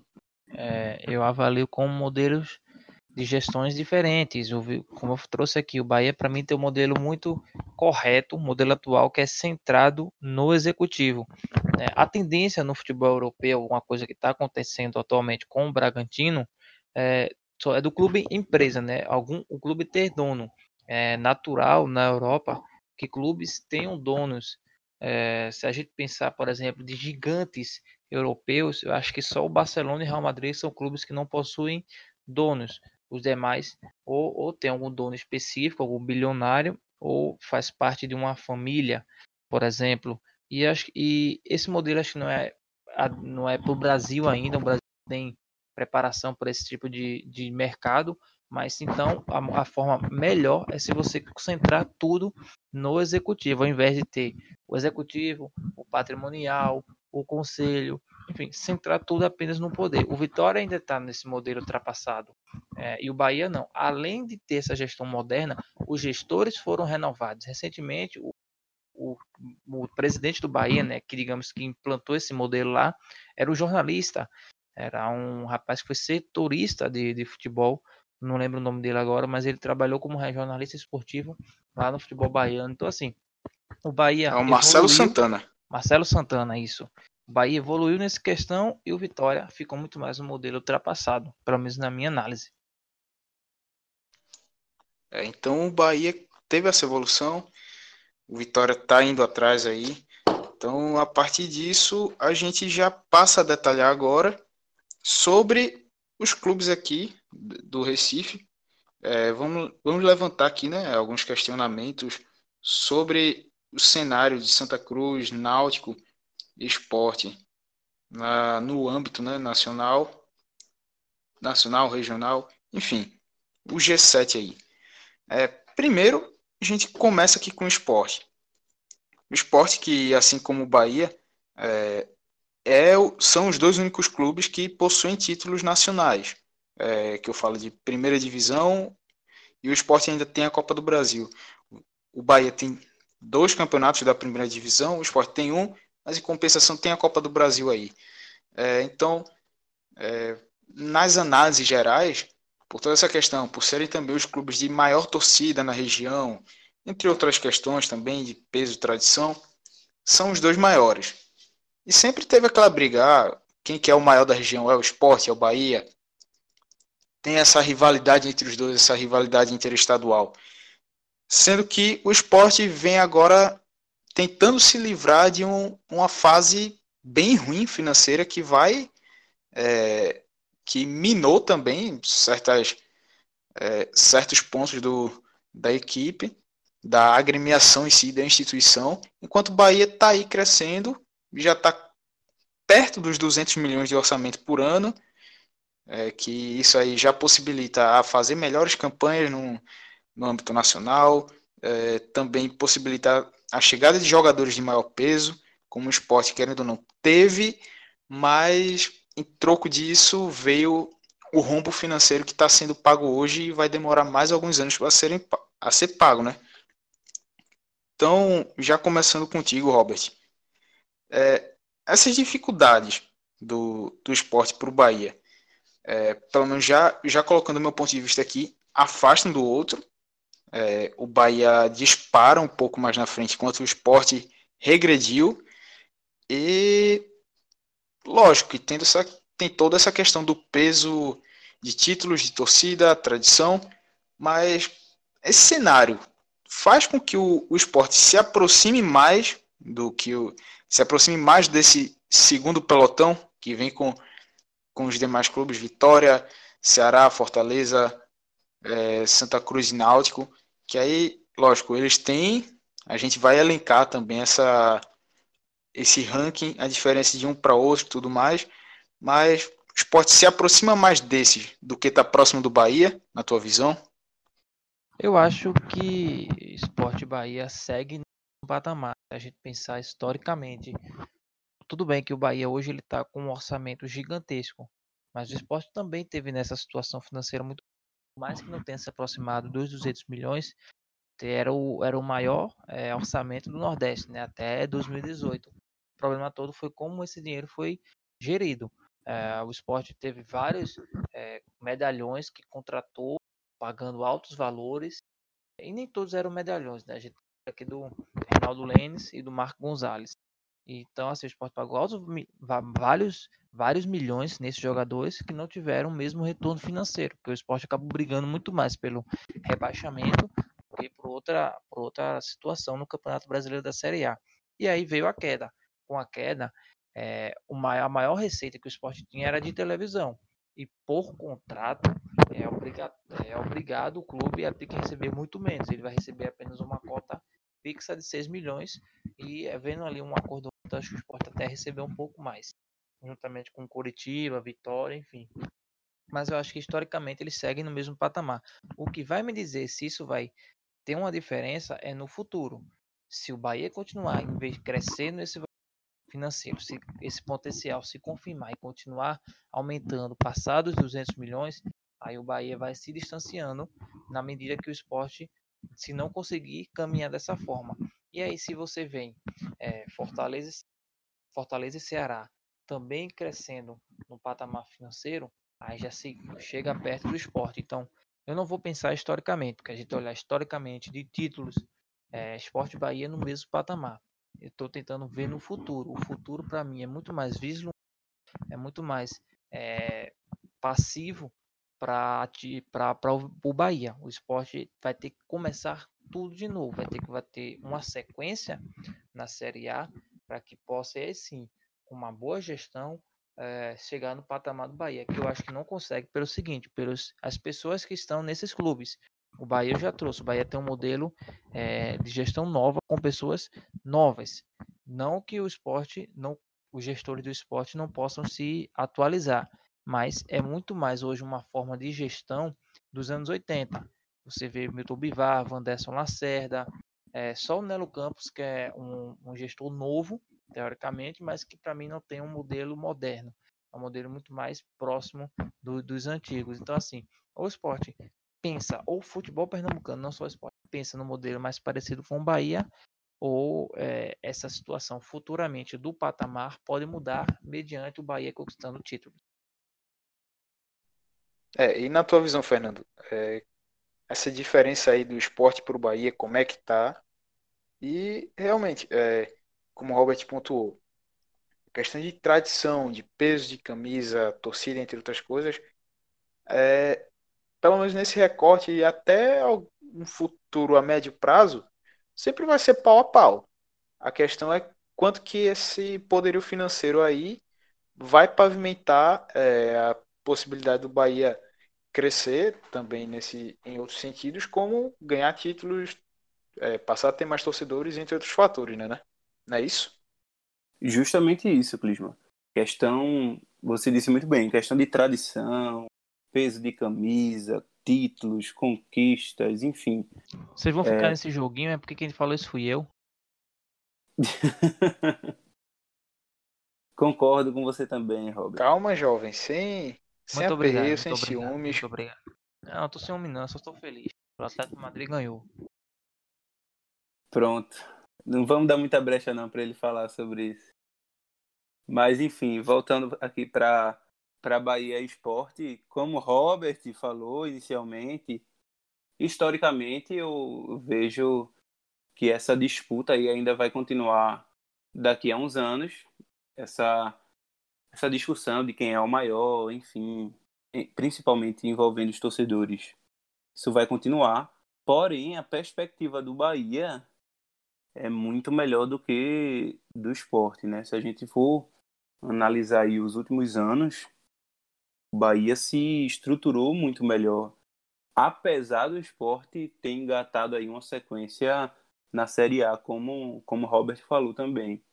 Então, assim, é, o modelo de gestão, a visão da, do clube, que, que muda muito, toda, toda aquela questão que eu citei também anteriormente, do Bahia começar a fazer frente com clubes grandes do país, como Fluminense, Vasco, Botafogo, é, até é, eu citei o caso de, do jogador, né, Daniel, tem também do, do próprio executivo do, do Bahia, quando o Palmeiras demitiu demitiu seu executivo, fez propostas por alguns do, do, do país, se colocou o nome do, do gestor do Bahia, que preferiu permanecer no clube. Então, assim, é, são questões que podem até parecer pequenas, mas que, analisando num contexto geral e outros anos, a gente dificilmente ia ver tanto jogador, quanto gestor, quanto treinador preferirem se manter num clube do Nordeste do que se transferir para um clube do eixo Sul-Sudeste. Então acaba que essa diferença do Bahia para o esporte acaba se distanciando ao longo do tempo e para os próximos anos, para mim, a tendência é que continue assim. O Bahia, eu, eu vejo o Bahia na frente do esporte, eu vejo é, o Bahia com uma perspectiva de é, uma, uma, perspectiva melhor do que o esporte e principalmente financeiramente. A gente, se a gente pegar aí o orçamento, tem uma grande diferença logo de cara, mas aí a gente, a gente puxa para as dívidas, o esporte, enfim, é a, a, cada, a cada semana, a cada mês aí chega, chega uma dívida nova para o esporte. Lembrando e... que o, o, Fernando, perdão atrapalhar, mas lembrando que o Bahia também teve essa fase, né? Lembrando que o Bahia jogou, se a gente voltar 10, 11 anos, 12, o Bahia jogou Série C, né? Sim, então, assim, sim. Por mais que possa parecer 10 anos muito, mas para o futebol isso é, é pouco tempo para você mudar completamente seu patamar. Sim, é por isso, por isso que eu digo que, por isso que a gente concordou no ponto de que historicamente, de que tradicionalmente essa discussão aí vai permanecer por alguns anos. Mas no momento essa questão financeira pesa e tende a pesar mais, porque Robert aí é, começou falando que não vê essa distância tão grande porque os dois clubes aí estão na Série A, né? O esporte conseguiu aí o acesso, a distância poderia ser maior, é verdade, se o esporte não tivesse conquistado aí esse acesso para a Série A no ano passado, mas mesmo assim, apesar do acesso, apesar dos clubes estarem na Série A, esses clubes entram na, na competição começam a disputar visando um, um, colocações diferentes, visando competições, digamos, diferentes né, dentro, dentro da Série A como um todo. Então, se o primeiro objetivo do esporte permanecer na, na Série A, é brigar contra o rebaixamento, eu falei aí que a diretoria do, do Bahia planeja, no mínimo, uma décima segunda colocação. É, então, é, e o esporte deve ser tem... o menor orçamento, né? Da Série A. É, a gente, a gente tá. Vai ver essa diferença na prática. Vai ser muito próximo aqui, né, até começar a Série A. Então, é, o torcedor do esporte que não enxerga isso, o diretor do esporte que não enxerga isso, é querer fugir da, da verdade, é querer tapar os olhos. Então, o esporte precisa sim acordar para isso. E e essa diferença aí entre o Bahia e o esporte pode sim aumentar aí ao longo desses próximos anos. Um, um detalhe é, Clisman e Fernando, e para quem está escutando o podcast, é, a gente está falando aqui sobre o G7, que são os três de Pernambuco, dois da Bahia e os dois do Ceará, mas é importante a gente não esquecer de pontuar os dois de Alagoas, o CSA e o CRB que também estão se organizando. É, surgiu até rumores de que haviam clubes, é, haviam empresas interessadas em comprar esses dois clubes de Alagoas. Né? Para quem não sabe, são dois clubes muito estruturados que têm CTs próximos à praia é, muito bons lá em Alagoas estão em fase de crescimento. O CSA há muito tempo não disputava uma primeira divisão, então era a tendência com o menor orçamento era bater e voltar. Mas numa Série B ele já pode medir forças muito bem, por mais que não tenha começado o ano de uma forma positiva. Mas estrutura esses clubes têm e se os outros estados, os outros clubes do G7 bobearem e esses clubes de Alagoas continuarem crescendo, crescendo, eles podem se encaixar nesse meio aí. Bem falado aí por, por Robert, principalmente aí o, o caso do CSA, que eu citei aí o, o Fortaleza, né, que conseguiu acessos seguidos, mas o caso do CSA foi ainda mais surpreendente, né, que, que da Série D foi parar aí na, na Série A. E por mais que, que muita gente tratasse o CSA como candidato certo ao rebaixamento, de fato acabou sendo rebaixado, não como muita gente esperava, né, na, na lanterna, como saco de pancadas, mas aí caiu mas também caiu se planejando, né? O Ceará e o CSA que teve uma grande conquista que foi sanar todas as, as dívidas trabalhistas. Então, isso é muito importante é, e para uma perspectiva boa aí de, do futuro do, do CSA. É, com certeza. É, os clubes daqui, principalmente Náutico e Santa Cruz, tem que se ligar porque CSA, CRB vem pedindo passagem. O CSA principalmente, que teve esse crescimento aí mais recente de conseguir sanar suas dívidas, disputar uma primeira divisão. O CRB segue ainda estacionado na Série B, mas é, começam a aparecer nesse retrovisor aí com, com uma certa. causando uma certa preocupação, eu acho. O que falta é título para mim, Clismo. O que falta para esses dois clubes são títulos. Eles si no Campeonato Alagoano. Chegaram até um tempo brigar também com o Asa nesse meio aí. E se a gente pegar Exatamente. competições regionais, por exemplo, o Asa chegou numa semifinal do Copa Nordeste. A gente não lembra de não, fez final com o com o foi final em 2013. Foi final, exatamente, foi final. Então assim, e, e a gente não lembra de CS, CSA e CRB tendo tantas forças assim no cenário, em uma competição além do estadual. Então, para mim o que falta é isso, estrutura essas duas equipes têm para ter um potencial de, de entrar nesses grandes do Nordeste. E aí, falando nisso, é, a gente já passa agora para o Náutico, porque Náutico vinha numa fase terrível, né? É, queda da Série A em 2013, mais uma vez batendo na trava ali na Série B, depois vem a queda para a Série C e acumulava um jejum de 14, quase 14 anos sem títulos. 2018 conquistou o Campeonato Pernambucano, não subiu, mas aí em 2019 subiu para a Série B e conseguiu também o título da Série C. Além também de toda a questão do retorno ao Estádio dos Aflitos, que o Náutico aos poucos conseguiu é, reformar a sua casa, é, com campanhas envolvendo o torcedor e tudo mais. Ou seja, todo esse, é, esse aparato aí que o Náutico fez, esse retorno a, ao caminho das conquistas, é, assim, dá gente dizer que antes disso o Náutico vinha ficando realmente para trás.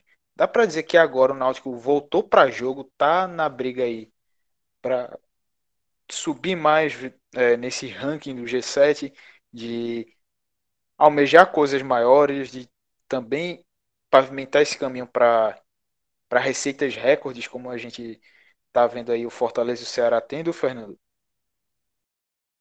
Voltou, Clisman. Posso dizer que, que o Náutico voltou sim para o jogo, mas não só por conta do acesso, não só por conta do título, muito mais por conta de uma mudança de planejamento do clube, por uma mudança de visão que aí a, a atual gestão do Náutico tem total mérito nisso, que é se readequar financeiramente, né? Se adaptar, entender a realidade que vive e tentar aos poucos ir sanando as dívidas, renegociando com, com atletas e com os pés no chão, com austeridade, né? Uma palavra que, que o presidente do Náutico, Edno Melo, cita muito. E de fato é, é importante e tem sido, para mim, o grande fator dessa retomada do Náutico. Então, como você falou, em 2013 o Náutico teve aquela queda para a Série B, que influenciou muito no, nos anos seguintes. É, é só observar a Série B de 2014. Historicamente, o Náutico sempre disputou a Série B brigando para subir. Em 2014 não foi assim. Foi aquele ano de meio de tabela, embora não, não brigou contra o rebaixamento, também não, não sonhou com, com acesso. E aí bateu na trave duas vezes, é, em 2015 e em 2016, até ter mais um ano desastroso em 2017, né? E aí foi justamente no final dessa temporada que a atual gestão do Náutico assumiu, não oficialmente, mas teve sim presença no clube, foi tentando reorganizar o clube aos poucos. E em 2018, aí depois de 13 anos, conquistou um título estadual, mas além disso, se reorganizou. E, e, dá, e eu falo da, da importância dessa reorganização financeira, dessa mudança de gestão, dessa mudança de visão, que é até mais importante do que títulos. É só a gente observar 2018. 2018 o Náutico foi campeão estadual, mas não conseguiu subir para a Série B bateu na trave aí na Série C, foi eliminado para o Bragantino, mas na própria eliminação, muitos torcedores perceberam, enfim, a, a gente que acompanha o futebol percebeu que não estava tudo perdido, que apesar do fracasso na Série C, o Náutico, a atual gestão do Náutico tinha deixado aí uma, uma sementinha para a temporada, e a gente observou isso em 2019, né, que foi justamente ao contrário. No Campeonato Pernambucano bateu na trave aí, chegou à final mais uma vez. Eu acho até importante isso, o Náutico voltar a disputar finais, finais seguidas, voltar a, ao torcedor se, se acostumar a ver o Náutico em decisões. Bateu na trave e aí virou o jogo na Série C, né? Começou até mal a Série C, mas aí com a chegada de, de Dalpozo, enfim, o time engrenou, conquistou o acesso da forma que foi e, consequentemente, a, após o acesso, conseguiu também o título. Então, eu vejo que também, mas não só os títulos colocam o Náutico nesse novo patamar, digamos que de volta ao jogo, mas também essa essa nova visão, esse novo modelo aí de pensar o clube, né? Então, voltou aos aflitos, o torcedor voltou a ter orgulho, né, de, de torcer pelo Náutico, de... A questão, a questão do Náutico, Fernando, já até para lhe ajudar também a gente debater essa questão, é muito mais se, se esse modelo vai continuar, porque é, Edno Melo e Diógenes Braga não vão ser eternos, né?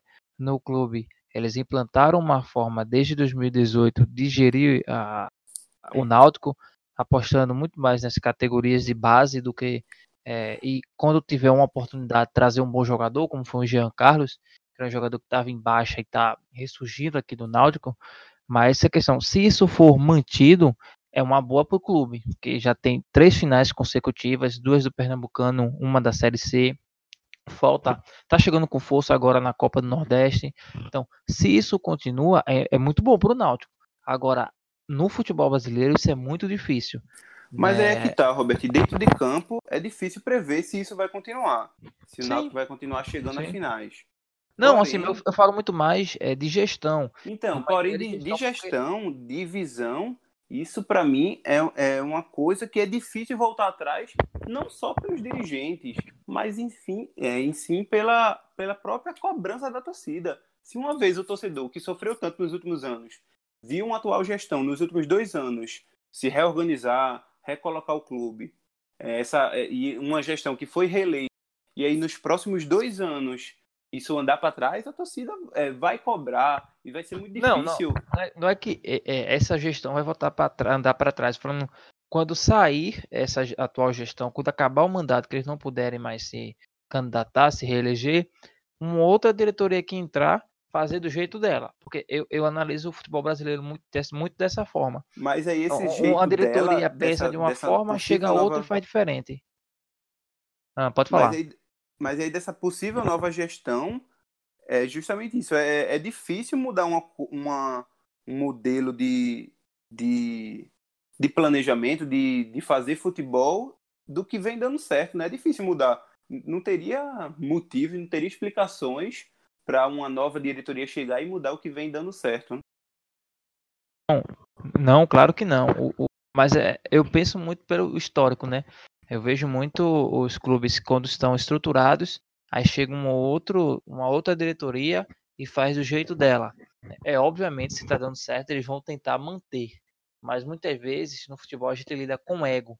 E esse ego está sempre colocado em primeiro posto e o determinado diretor disse, não, vai ser do meu jeito. De uma forma até autoritária mesmo. Como, por exemplo, era o Calil, Alexandre Calil lá no Atlético Mineiro. Era uma coisa muito mais autoritária. E como é hoje o Palmeiras, que é, era o clube que tinham vários conselheiros, inclusive conselheiros de torcida organizada, que cada um tinha o seu poder dentro do clube para gerir. E hoje tem muito mais uma patrocinadora que banca tudo ali no clube e que manda. Então, assim, sempre a tendência do futebol brasileiro é sempre cada diretor querer ter mais poder e mandar da forma que quiser. Mas assim, espero que não seja assim no Náutico, que, que de fato que a próxima diretoria de vier continue o, o, o modelo de gestão que está dando certo. Bem, e agora a gente tendo finalizado essa questão, é, só para colocar minha questão também aí, minha opinião, o Náutico para mim realmente volta para jogo e não é só por, como o Fernando falou, o Robert também, não é só por título, pela volta dos aflitos, é o conjunto de coisas que tem sido feitas, é o modelo de gestão implantado que é, não adianta chegar e com a próxima eleição entrar um quem entrar fazer algo totalmente diferente, que aí realmente vai acabar ou retardar, né, esses avanços que já aconteceram. Seguindo essa linha assim, é, bastante profissional que o Náutico vem tendo, dá para almejar assim, coisas maiores num futuro de uns 5, 10 anos, dá para o Náutico chegar e chegar bem no, num patamar a nível nacional. Pelo menos essa questão estrutural, de sanar dívidas, de também formar jogadores, de brigar por boas posições, boas colocações em campeonatos nacionais. Então, dá para projetar sim, mas é um caminho longo e que é preciso manter da maneira que vem sendo feita. Então, a gente passa agora do Náutico para falar do Santa Cruz. É, antes da gente encerrar aqui, fica como último tópico o Santa. É, o Santa Cruz dá para se dizer que vem perdendo espaço. Com toda essa gangorra, que uma montanha russa mesmo, como nosso amigo Diego Borges aí sabe bem da história da montanha russa.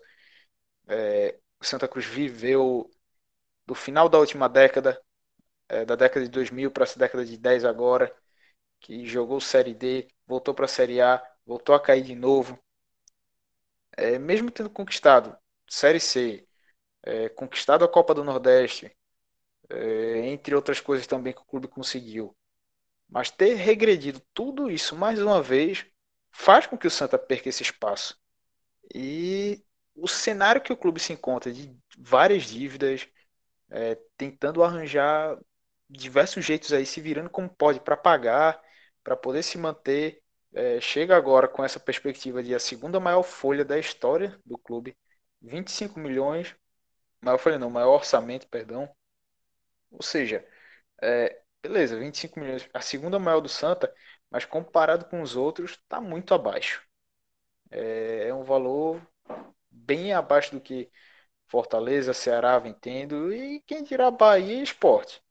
É, então é um outro cenário. Mas aí com o Santa perdendo espaço, com todo, toda a questão que a gente vê hoje do clube, todo o cenário que o Santa Cruz está, tu acha que é possível recuperar, Robert? O Santa recuperar esse terreno perdido e voltar a se impor? Ou é algo que o Santa é, vai, vai penar para conseguir de novo, se é que vai conseguir? Tudo passa, para mim, pela mudança na constituição do clube.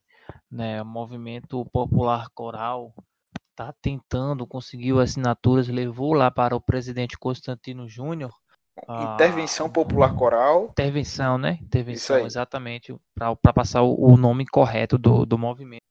É, que, que eles a querem gente mudar. até teve entrevista aqui com o líder do um dos líderes, né, do, do IPC, o Johnny Guimarães, que falou com o Diego Borges, com o Vitor Aguiar.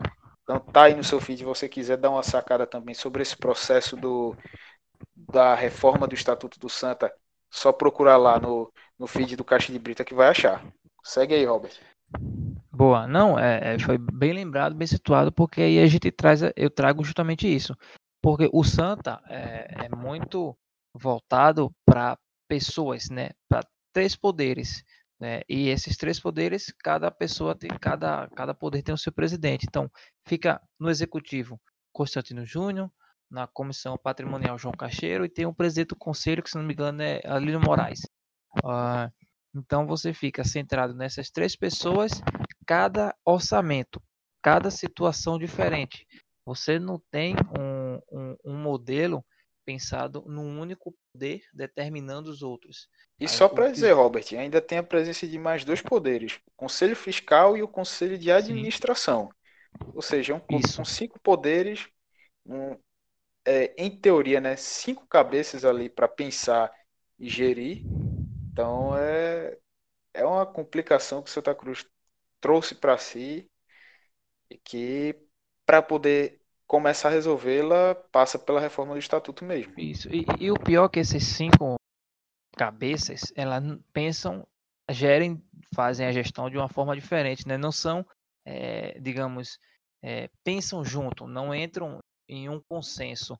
Como é, cada um faz a sua maneira. Você, o executivo tem determinado orçamento, o orçamento do patrimonial é outro, do conselho é outro, e cada um vai usando, vai ganhando uma certa porcentagem do, do bruto, do valor bruto do Santa Cruz, e vai gerindo da sua forma. É inadmissível para mim uma, um, um, executivo não ter poder ou não ter o principal poder no, no patrimônio do clube fica isso com uma pessoa que é do apenas do, do, do, patrimonial, que é ela que determina as reformas, do que vai ser gasto no seu treinamento, por exemplo. Enfim, enquanto o Cruz tiver esse tipo de modelo de gestão, ele pode conseguir ter um sucesso dentro de campo? Pode, é coisa do futebol. Né? Futebol tem muito do acaso. O Santa pode fazer acertar nas contratações, ter um treinador que organize o time, esse time engrane, conquiste é, acesso, conquiste títulos, mas em algum momento isso vai é, bater de volta. Isso vai ter o lado negativo, como já aconteceu. O próprio Santa Cruz é exemplo disso. Foi no fundo do poço, voltou para o céu e do céu caiu de novo para o fundo do poço. Então, assim, isso para mim é muito por conta do modelo de gestão. A gente tem é, dirigentes que estão no clube desde os anos 70. Eu já conversei com jogadores, é, ex-jogadores do Santa Cruz do, do tempo auge do, do clube tricolor e que me disseram que existem diretores que estão lá há 40, 50 anos dentro do clube e que têm ainda um poder muito grande. Então, isso não dá. O futebol evoluiu. Se o clube não evolui o modelo de gestão, não conseguir evoluir o modelo de gestão, ele vai ter as suas glórias, mas vão ser cada vez mais raras. Não é à toa que, depois de 2016, após o fim da Copa do Nordeste, o Santa Cruz só veio ladeira abaixo. Disse, não, vamos mudar, vamos ser transparentes, mas tudo para mim ficou muito curso. E tudo volta, é, volta a questão do, do da Constituição. Tudo para mim passa de uma mudança para Santa Cruz não ficar atrás desse G7, fica na mudança da Constituição. Hoje, para mim, o Santa Cruz é a última cabeça do G7 e o Santa Cruz que já foi a primeira ou a segunda, obrigou ali no topo, hoje para mim já é a última. Dos sete, ele é o sétimo colocado. Calma aí, jovem. Só para dar mais trabalho para Clima. Tá? Santa Cruz é a primeira cabeça do G7 é branca, né, bicho? Não, a última, a sétima. Sim, você disse que já foi a primeira. Nunca foi, foi, meu amigo. Já Nunca foi. foi. Anos 70, an anos, não, anos 70, anos 80, né, a força pernambucano era o Santa Cruz. O Náutico teve seu período, período nos Sim, anos 60. De Pernambuco. Não, anos 70, 70, anos 80. Calma, calma. As principais Vamos. campanhas eram do Santa Cruz.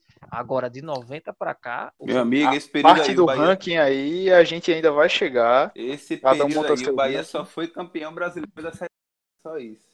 Mas foi, Mas, não. Bora seguir, bora seguir, bora. Ah, bora lá. E aí? 17. Não, aí depois, não, final dos anos 70 depois, essa coisa caiu. Mas eu já acabei adiantando aí, porque é, é, eu acho que essa coisa para mim hoje é mais complicado desse G7. Bora, bora. Bora, manda aí, Fernando, tua visão. Santa perdendo espaço no G7. Dá para recuperar? Então, Clisman, é... lógico que dá para recuperar sim. Eu, eu, enxergo como vocês. O Santa tem perdido sim espaço é... dentro dos principais clubes do Nordeste, não só do G7, né? Como o Robert bem falou aí antes, Santa Cruz vê, vê o CSA e o CRB chegarem perto e até ultrapassando aí é, em questão de, de campeonatos nacionais, disputas, enfim. Então, eu volto àquela questão do de, de planejamento de clube, né? Vocês aí bem citaram o estatuto, e, e essa questão do, do Santa Cruz estar tá perdendo espaço não, não se resume a, ao futebol dentro de campo, né? Ao futebol jogado, aos anos aí na, na Série C mais uma vez. Então é, é preciso urgentemente mudar aí é, esse modelo que, que faz o Santa Cruz, né? Esse planejamento. Então é, vocês aí citaram que dá, dá para resolver isso. Muda, é, o primeiro passo seria essa mudança de estatuto. Eu acredito também que o primeiro passo seria isso, mas não. É, uma vez que, caso se consiga ir avançar nessa mudança de estatuto, é apenas o primeiro degrau, né? Tem um caminho ainda muito longo para o Santa Cruz se, se reajustar, e aí eu trago também a responsabilidade para a gestão do clube, para a atual gestão do clube. É só a gente ver, voltar na previsão orçamentária, né? Se eu, é, Clisman aí falou que 25 milhões é, é a segunda maior receita do, do Santa Cruz e que é, a segunda maior na história mesmo. E que apesar disso, de fato, está muito distante aí do Bahia, do Fortaleza, dos primeiros colocados aí do G7 e de fato tem que estar porque o Santa Cruz está na Série C. E assim, eu vejo 25 milhões como muito alto. E eu vejo, eu, eu vejo um valor é, preocupante assim é, da gestão é, ter essa previsão desse valor. Ou seja, contando com, com algo, algo que ainda não, não está nas mãos do Santa Cruz, que não está certo. Né? Só comparar com o Náutico, que está numa divisão acima, e é um valor com, é, com 5 milhões a mais. Então, é, caso não, não tenha sucesso de novo na, na, na Série C, como é que vai ser o, a próxima temporada? Então, fica um fator muito preocupante, né? A gente, o Santa Cruz teve o exemplo no ano passado que investiu em determinado momento da temporada, investiu pesado na Série C, é, muito por conta da, da boa campanha na Copa do Brasil, mas aí contratou nomes que de início até animaram aí os torcedores, até, até a gente mesmo da, da imprensa colocou fichas no Santa Cruz com a contratação de, de Milton Mendes, enfim, de alguns jogadores que, que atuaram aí no, no interior de São Paulo, mas aí que a gente viu que, que tra, traz aquilo de volta, né? Que se não dá certo, aí o prejuízo é maior, né? São, podem até contratar jogadores com nomes, jogadores mais rodados, mas uma vez que esses mesmos atletas não dão certo dentro de campo, o prejuízo é grande. Então, para mim, além da, aí desse primeiro passo que vocês citaram da mudança de estatuto, eu acredito que pode até ser até um passo maior essa mudança de, de gestão e o Santa Cruz tem um exemplo muito próximo que é justamente o Náutico, né? Essa questão de pés no chão, de, de valorizar a base. O, o ano passado é, foi, foi positivo para o Santa Cruz de dar oportunidades à base. O Santa Cruz que, que tinha o costume de fazer isso. A gente viu é, o Santa Cruz se reerguer basicamente com os jogadores da base. Então, volta a apostar na base, volta a valorizar, volta a investir. Então, assim, é, mantém os pés no chão, é, foca aí esse, esse primeiro semestre, esse campeonato estadual, essa Copa do Nordeste, para ser uma preparação para a Série C, que é o principal objetivo do clube. Então, o, o acesso, o retorno à Série B para o Santa Cruz é muito urgente para ele aí voltar aos trilhos, né?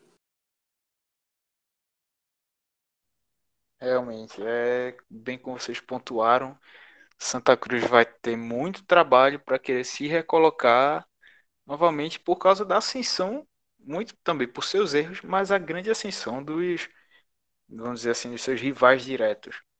Então, a gente pegando toda essa análise histórica também, títulos, cenário atual e projeção também para esse futuro mais próximo, Robert, já traz aí para gente qual seria o teu ranking do G7 hoje é, em 2020, o G7 do Nordeste. Bom, vamos lá.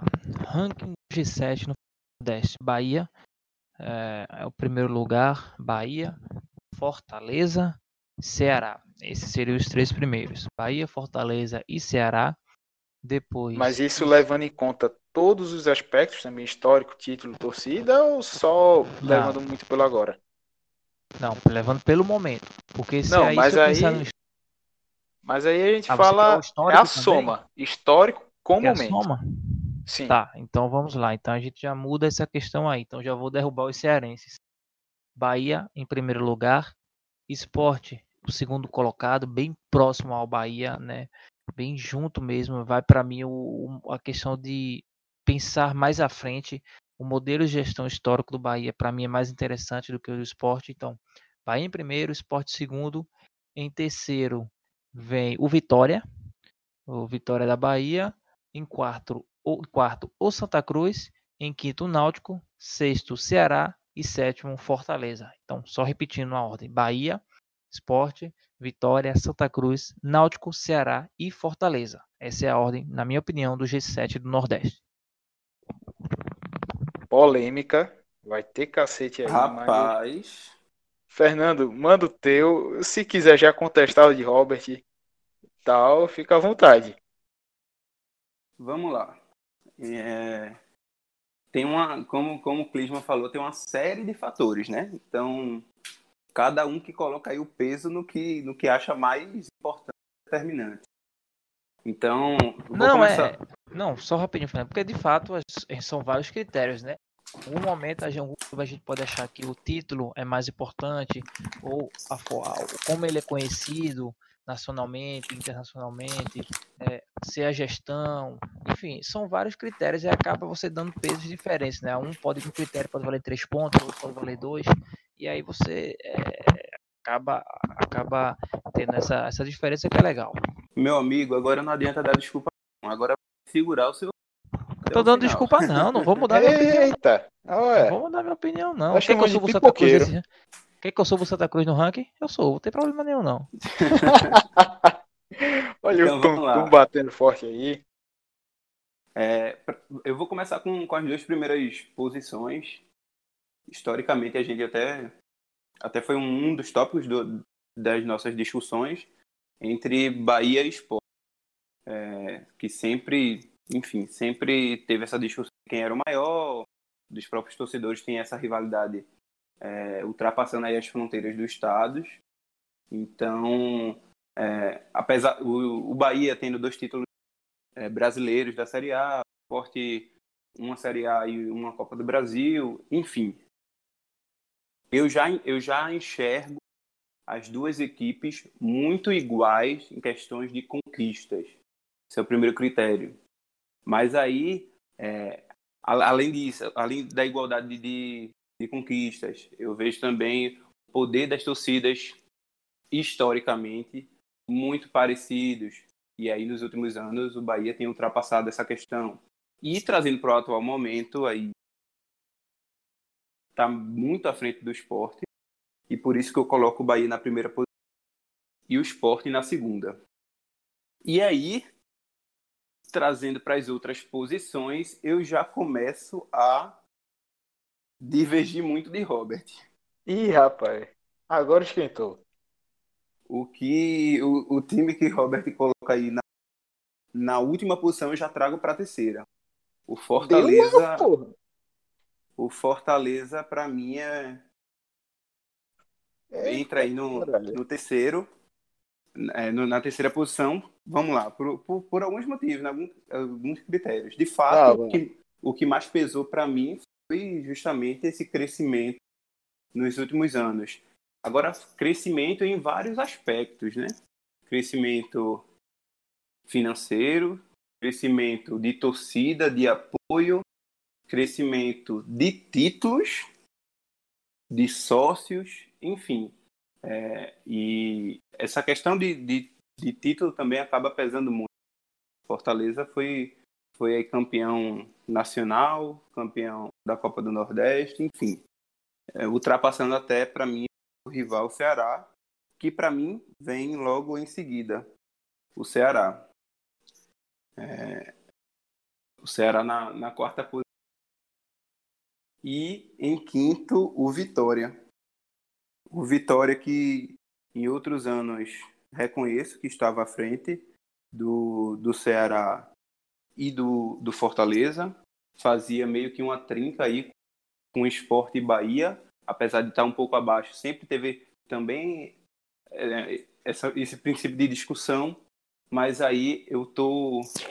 Eu acho que vocês vão perceber o atual momento para mim pesa um, pouco. Então, som- somado ao atual momento com títulos, conquistas, eu coloco aí o Bahia, o Vitória na, na quinta posição. E aí, o aí aí, eu aí eu tô em dúvida, mas eu coloco justamente por essa perspectiva de futuro também o na frente. E justamente por o Santa Cruz ser o único clube do G7, né, na, na Série C, a não estar nem na, nem na Série B, eu coloco o Santa Cruz na, na última posição. Aí agora é contigo, Clisman. É. Não, eu, apesar de discordar um pouquinho, é, eu coloco um, eu coloco um pouco a mais o peso histórico, é, também de tradição, tamanho de torcida, entre outras coisas, eu, eu acabo dando um peso maior nessa análise do que o momento atual. Tanto porque, apesar de que no momento atual, nenhum dos clubes tem ainda algo tão, tão duradouro, vamos dizer assim. Quem tem, quem vem numa série maior é o, o Bahia, perdão, sendo que o Bahia não tem 10 anos ainda nisso. Ou seja, é algo que os clubes nordestinos passam ainda por muita, muita variação nesse sentido de subida, queda, parte financeira.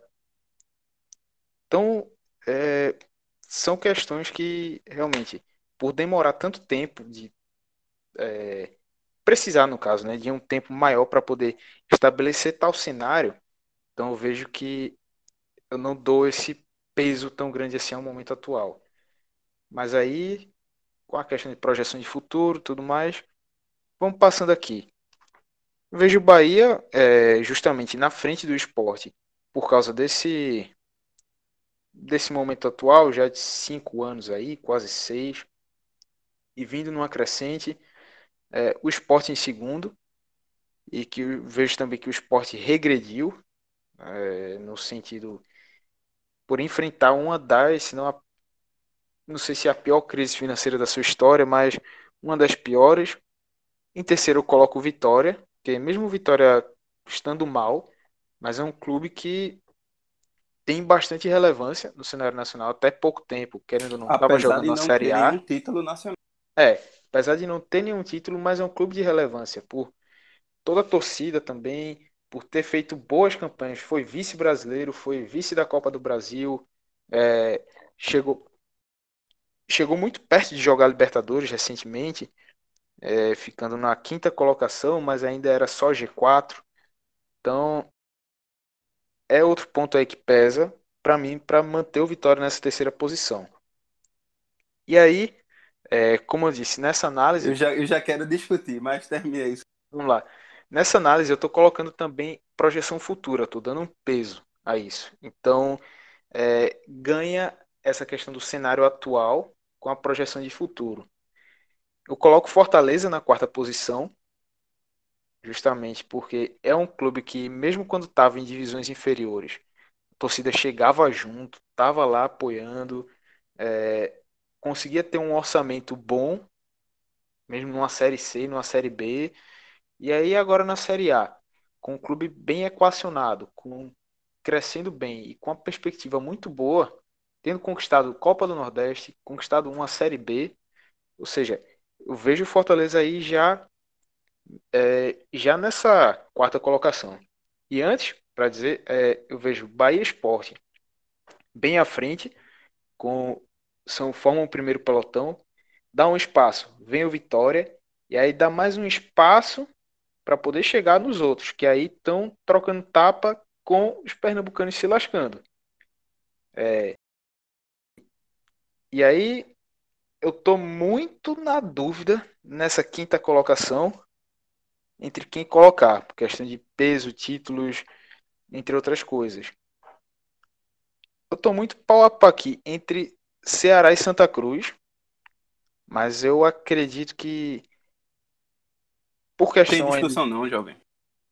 por questão atual e projeção, eu ainda coloco o Ceará um pouco à frente do Santa Cruz, conquistando essa quinta colocação.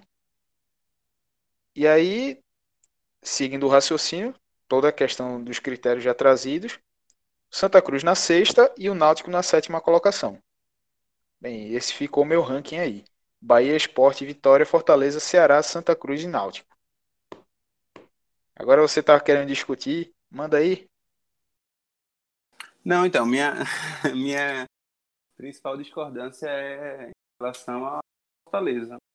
Que apesar de ser, ser muito recente, de ser é, pouco duradouro, né? Como você citou aí, o próprio Bahia também. O... Se alguém me chamou, eu voltei, viu? Tive um pequeno problema aqui. Meu amigo. Enfim, ossos do ofício na gravação. Gravação na madrugada acontece esses problemas aí. Mas segue aí, Fernando.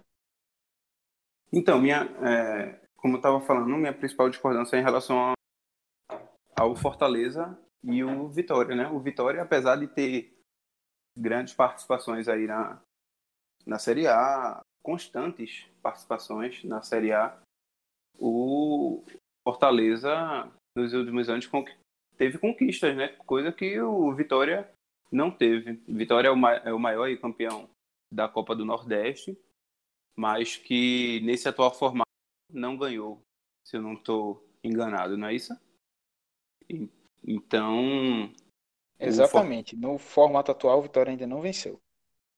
Então, o Fortaleza já vem aí com a Copa do Nordeste na frente do, do Vitória, no atual formato, e com o título brasileiro da, da Série B, né? Então, para mim, tá na frente. E aí, eu vou eu vou mais instigar a discussão é, perguntando, né? Tu, Clisma falou do, dos pesos que cada um, cada um usou, né? Então, tu, tu tinha falado em projeção, né? E, que pesou muito na tua escolha. E aí, isso. por isso que, que eu também discordo do, do Vitória e também do, no caso do Santa Cruz, né? Comparado a. Mas aí, então, sim, mas, mas aí é, eu sou para dizer outros também. Sim, mas aí é que eu vejo ainda a questão histórica do Vitória bem à frente do Fortaleza e, e do Ceará. Do... E aí nisso, é, com esse, essa parte histórica ainda bem à frente, mesmo com a questão de projeção de futuro, entre outros fatores, eu vejo ainda o Vitória com essa vantagem em relação aos dois cearenses. Sim, sim. E aí, assim, só para concluir, é, tu citou aí grupos, eu dividiria, concordo, Bahia Esporte, primeiro pelotão, um certo abismo, uma certa diferença para o próximo, que eu, na verdade, eu dividiria em três, né? Primeiro, Bahia e Esporte, o segundo, Fortaleza, Ceará e Vitória, brigando aí por posições, e aí isolado aí, retrato aí do, do que vive o futebol pernambucano, Náutico e Santa Cruz no último pelotão. Então, galera, a gente chegou com um debate aqui enorme, longo. Acho que faz tempo que eu não gravo um programa assim, que dura tanto tempo. Acho que a gente já deve ter mais de duas horas aí. Só de gravação tem duas horas e 23 minutos nesse momento. É, com as edições deve ficar próximo das duas horas. Então, é, queria agradecer mais uma vez a você que acompanhou a gente até aqui, que ouviu esse programa. O debate na minha opinião, foi honestíssimo, ficou massa. E agradecer também aqui a participação de Robert e de Fernando. Robert, valeu, estreou bem, chegou aqui com os dois pés. Mauro César de Água Fria. Então, abraço, meu velho. Valeu pela participação.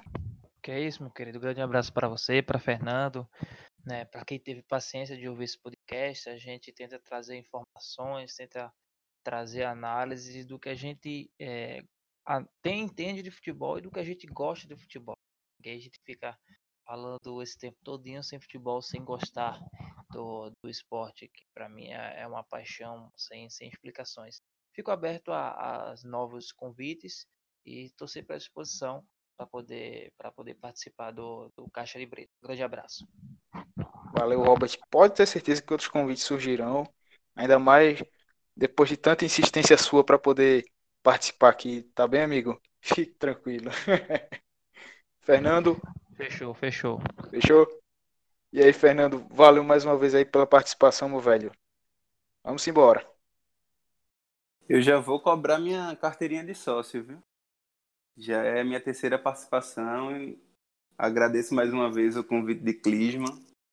Foi massa o debate, dessa vez bem longo, mas foi, acredito que a gente passeou bem aí entre, entre vários tópicos e ficou, ficou bom o debate.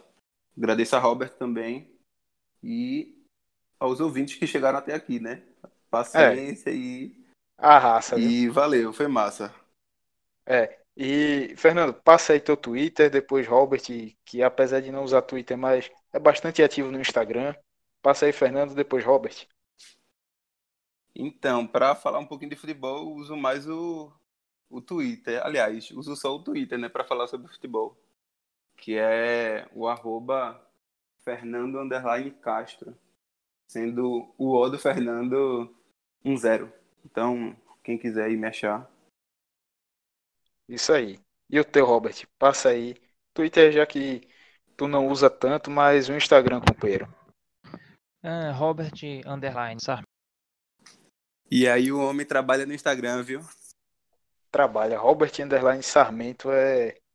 Aí é forte, meu velho. A marca é. A marca é, time grande. Já diria o amigo João Vitor Amorim, é time grande. Bem, galera, então para você que ainda não conhece, não sabe, sei lá, achar onde é que tem as redes sociais do Caixa de Brito, então você pode ouvir lá, pode acompanhar, no caso, nossas postagens, nossas interações com vocês, é, no Twitter e no Instagram, arroba caixabrita, facinho, facebook.com barra além também do nosso site, o www.caixabrita, caixadebrita.com, perdão, www.caixadebrita.com, lá você encontra os nossos podcasts, é, os textos também publicados pelo, pelos nossos integrantes e mais diversos tipos, tá bem? E lógico, você achou aqui o Caixa de Brita, está ouvindo de alguma maneira, pode ouvir, seja do através do Spotify, do iTunes, Apple Podcasts, Deezer ou do seu agregador de podcast favorito, tá bem? Então, galera, agradecendo mais uma vez aí a participação de todos. Vamos embora que a temporada aí vem cheia de coisa pra gente falar, para falar de futebol. Tem muita coisa rolando e vai ser massa, tá? Grande abraço, tchau, tchau e até a próxima.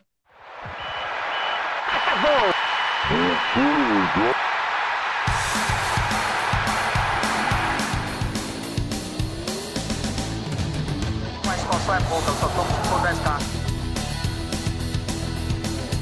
Eu sou obrigado a falar que esse programa aqui tá uma porra. Fala muito! Fala muito! Fala muito! Piada morta!